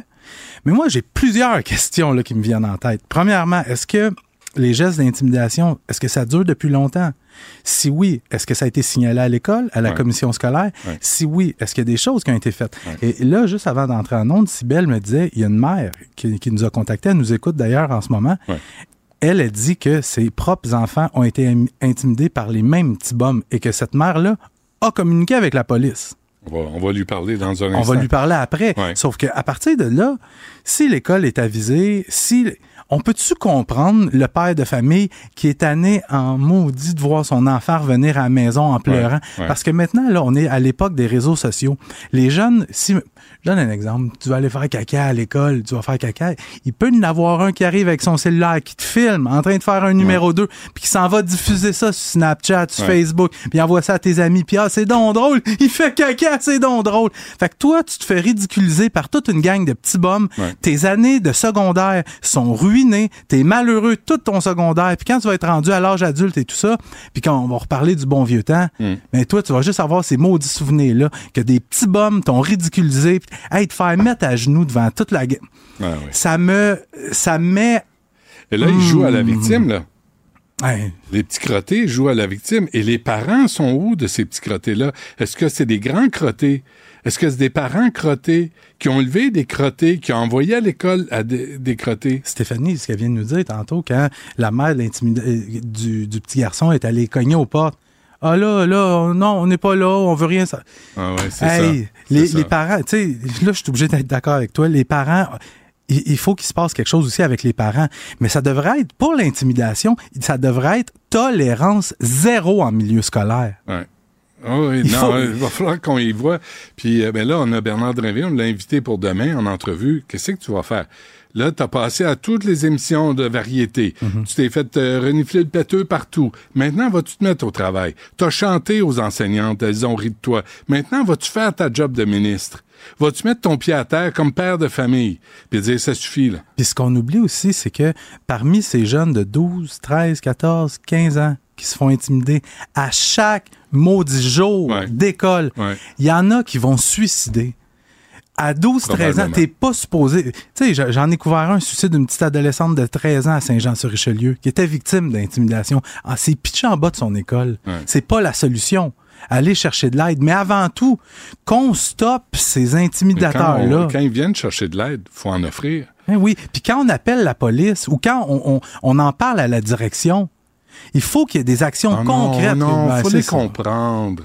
faut les prendre par la main, puis les écouter. C'est pas facile, hein, chez Les eux, à la petits maison. crottés, ben oui, c'est ça. Puis les petits crottés, t'es suspens, mais ils vont quand même jouer au hockey parce que les parents sont trop abrutis pour faire un lien. Tu te comportes en petit crotté, on va te récompenser, Mm-hmm. on va te permettre d'aller jouer au hockey, ou on va te donner une tablette, on va te donner une nouvelle application. Voilà, 90 pièces, achète-toi un jeu le temps que la journée passe. Mm-hmm. Les parents sont épais. Ça fait des enfants épais, puis ça fait de l'intimidation à l'école. Puis c'est surtout ces jeunes-là qui intimident comme ça. Quel genre d'adulte ça va donner? Quel genre d'ado, quand ils vont être avec une, euh, leur blonde, là, puis la blonde va lui dire non, il va affaisser. Il va faire pas- quoi? Parce qu'on lui dit pas non, ce petit crotté-là. Hey. Mais aujourd'hui, ce père-là, tu sais, je pense que dans la population en général, il y en a, il y en a une bonne majorité de son bord. Mais reste là, Maxime, parce que je vais aller voir, euh, je vais entendre euh, cette mère qu'on a avec nous. Euh, madame, bonjour. Bonjour. Bonjour, merci d'être avec nous. Vous, vous avez, vous avez trois filles qui, euh, qui vont à l'école secondaire Pierre de l'Estage. Oui, exactement. Comment ça se passe? Ben écoutez, ma plus vieille, elle, est, pour cette gang-là, elle est trop grosse pour se faire intimider. Mais mes deux plus jeunes, eux autres, ils ont vécu le cauchemar. Puis encore là, ma plus jeune qui a 13 ans frôle les murs présentement quand elle les croise parce qu'elle a peur. Quand vous parlez de cauchemar, là, vous parlez de quoi au juste? Euh, écoute, des, des écoute, euh, en fait, ils, ont- ils sont fait menacer, ils se sont fait écœurer, ils se sont fait rire d'elle, ils se sont fait demander des photos. euh, Par il y qui? a eu par ces jeunes-là. Cette le jeune en question qu'on voit sur la vidéo, là, Ouais. qui se fait présenter vers le papa, là, ben en fait, c'est ce jeune-là en, en question qui a fait ça. Ah, c'est avec ça. son frère. C'est cette gang-là, là. Lui, son frère, ils sont combien dans la gang, d'après vous? Honnêtement, je ne sais pas, mais mon- mes enfants, ils me disent c'est une cinquantaine. OK, c'est un réseau, là. Et là, Oui, c'est pas petit, là. vous, avez, vous êtes-vous adressé à la direction de l'école? Oui, exactement. Ma fille aussi, parce qu'il a fallu que je protège ma plus jeune. Excusez, ça vient me chercher. Non, non, non, je vous comprends. Mais il a fallu que je protège ma plus jeune une journée. Parce qu'il menaçait de la casser. Hein? Ouais. Puis euh, là, on s'est tout mis dessus, ma, ma petite vieille, puis tout, on a comme fait une armure avec elle. On était voir le TES, puis la TES, après à peu près une heure, elle a dit à ma fille, ben vas-y, là, faut faire tes affrontes. Madame, est-ce que ces jeunes-là que vous avez dénoncés, est-ce qu'il y a eu des conséquences à votre connaissance? Ben moi, la seule chose que j'ai su, c'est qu'ils n'ont pas le droit de parler, de regarder mes enfants, mais ils font pareil, bien sûr. Mais ils sont toujours à l'école. Oui. Et Est-ce qu'ils ont été suspendus? Sans ma connaissance, je crois pas. OK, donc il n'y en a pas de conséquences. Là. Tu peux agir en crotté, intimider des gens qui sont seuls, te mettre en gang, puis à l'école Pierre de Lestage à Berthierville, il n'y en a pas de conséquences. C'est qui la direction de l'école? Je ne sais pas exactement, mais il y en a deux, je pense. Mais même moi, ils m'ont menacé parce que moi, à un moment donné, j'étais tannée. Puis j'ai juste dit à un, ben, à celui qui s'était jeté à terre encore, puis je leur ai juste dit, lâchez ma fille. C'est une fille, à un moment donné, lâchez-la. Bande de crottés de baveux. Écoutez ça, euh, écoutez bien, là, on vient de sortir ça, l'école secondaire Pierre de Lestage. C'est ça, là, c'est cette école-là. Hein? Nous, euh, chers parents, je m'adresse à vous là.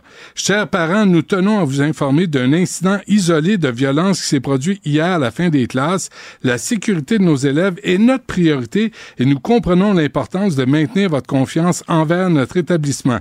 Dès que l'équipe de direction a été informée de cet incident, les autorités policières ont été immédiatement contactées. Nous voulons vous assurer que toutes les mesures nécessaires sont en place pour garantir la sécurité de nos élèves, du personnel et de toute la communauté scolaire. Nous sommes déterminés à créer un environnement scolaire sûr, respectueux et propice à l'apprentissage. Nous vous rappelons qu'un plan de lutte pour prévenir et contrer l'intimidation et la violence est en place à l'école et qu'aucune situation de violence n'est tolérée. Alors là, on parle du père qui a débarqué. Il parle pas des, des crottés qui intimident, entre autres, vos filles. Non, mais exactement. Puis juste avant ça, parce que moi, quand mes enfants me l'ont appris tantôt, moi, j'ai nommé un autre nom. Parce que mes enfants m'ont ramené, puis j'ai même vu une vidéo, il n'y pas si long, je ne sais pas si, elle est encore vivante, cette vidéo. Mais bref, j'ai vu un autre petit garçon manger une volée par le même petit garçon qui s'est fait ramasser par le monsieur. Puis le petit gars se défendait comme il pouvait, puis il mesurait trois pommes. Ça se peut-tu? Mais non, mais ils disent c'est un événement isolé. Fait que Isolé. ce qu'on dit, c'est que la madame qui nous parle en ce moment, c'est une menteuse, puis elle dit pas la vérité. tu sais. Mais non, mais c'est pas vrai. Mais écoutez, il a même craché dans la face d'un- gars qui est homosexuel. Hey, hey, hey, hey. Oui, hey. c'est ça, ça va loin, là. Hey. Si, si- si- t'es gay ou whatever, Ok. c'est pas, euh, pas correct aussi, là. Alors là, le, le garçon en question, là, il est connu. Là. Il il- on le sait là, qu'il agit comme ça. On le connaît, on connaît son identité. Oui, oui, oui, oui. OK. Euh, ce garçon-là, j'imagine, il y a des parents? Oui. Ce garçon-là, est-ce qu'il a, il- à votre connaissance, est-ce qu'il a été rencontré par la direction de l'école? Ça, je pourrais pas vous dire jusque-là. J'en ai aucune idée. Moi, j'ai j'ai pas eu de retour de, de, de, de tout, là. Qu'est-ce qui s'est fait, en fait? Moi, j'ai vu, vu la police, puis la police écoutez, je vais parce que mon enfant lui a transmis que, justement, qu'il en avait encore très peur. Puis, euh, il a dit, ben, garde, on va aller chercher une telle. Puis ma fille a dit, non, on ne te donne rien. Euh, T'inquiète ça, je vais m'arranger tout seul. C'est, euh, donc, donc, ils font la loi là, dans cette école-là. là. Le père, là, comment vous avez réagi quand vous avez vu les images et l'action du père là, qui intervient? Ben, moi, personnellement, c'est correct. La seule chose que c'est sûr que lui, sa pensée, elle, elle était extrême dans le sens que il aurait peut-être pas dû dire, tu sais, je, je vais, je vais te, tuer, là, mettons. t'enterrer vivant, ouais. Oui, c'est ça. Il aurait peut-être pas dû dire ça. Je crois que ses paroles en est passées, mais C'est juste que l'intimidation va loin. Puis à un moment donné, quand ça fait longtemps, longtemps, longtemps que ça dure, puis en plus que c'est que si l'intimidation est pas juste dans l'école, c'est à l'extérieur de l'école. Ouais. C'est comme vous disiez tantôt par les via les réseaux sociaux. Et c'est fou raide. C'est fou raide comment que l'intimidation passe par là aussi. Sais, oui, l'école, elle existe, mais en dehors de l'école, ça passe beaucoup aussi, là.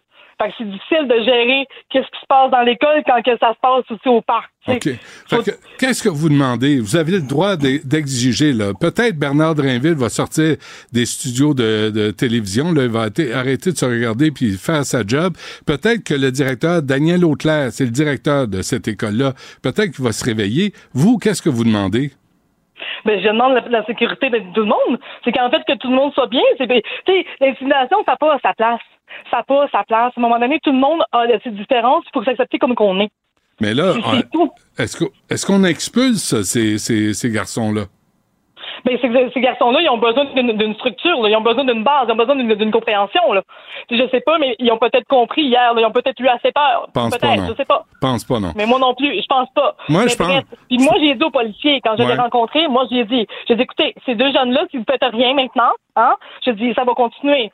Je dis, ça va être rendu à 16-17 ans, puis ça va se faire arrêter par la police et ça va se faire rentrer en prison. Parce que j'ai dit, c'est des, des intimidateurs chroniques. Ouais. Mais, euh, mais on va s'assurer, on va s'assurer de la, de la sécurité des victimes.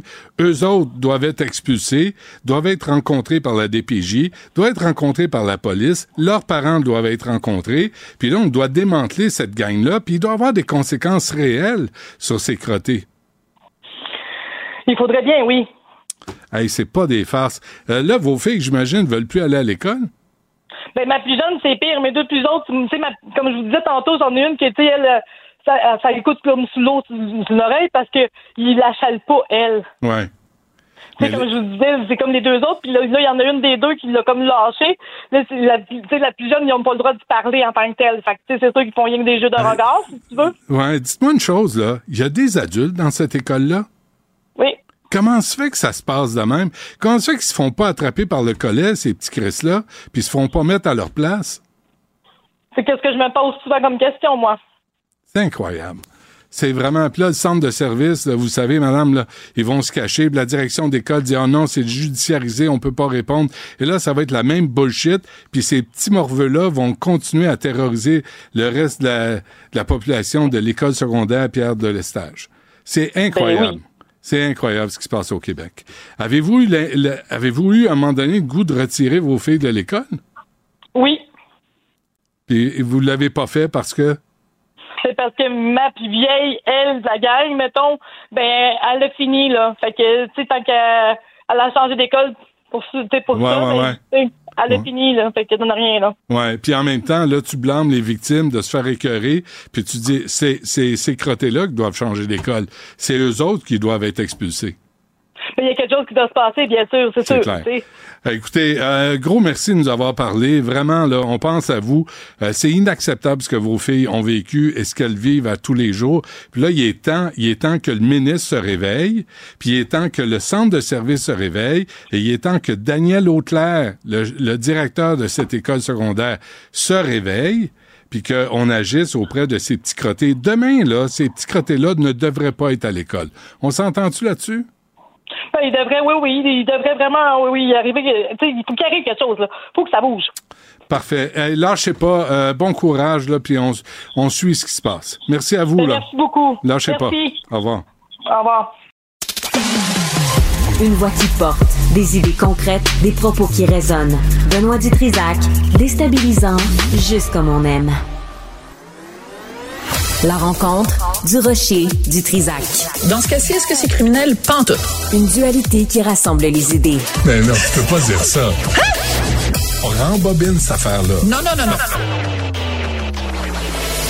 Prends soin de toi, là. Oui, Hein, tu me protèges. Je le sais. Compte toi-même.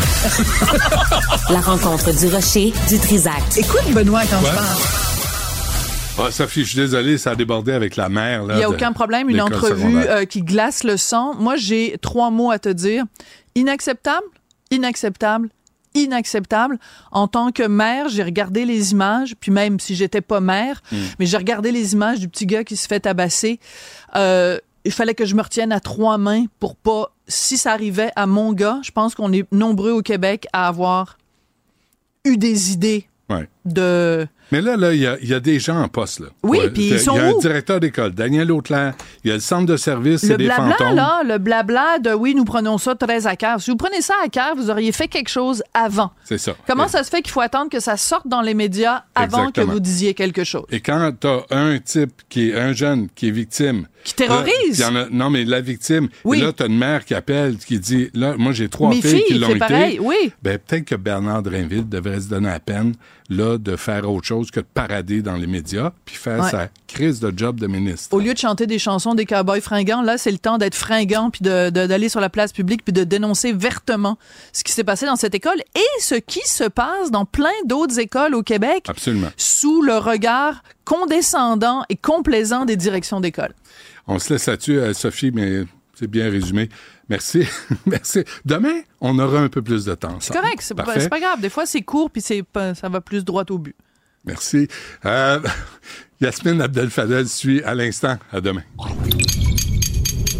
Kid.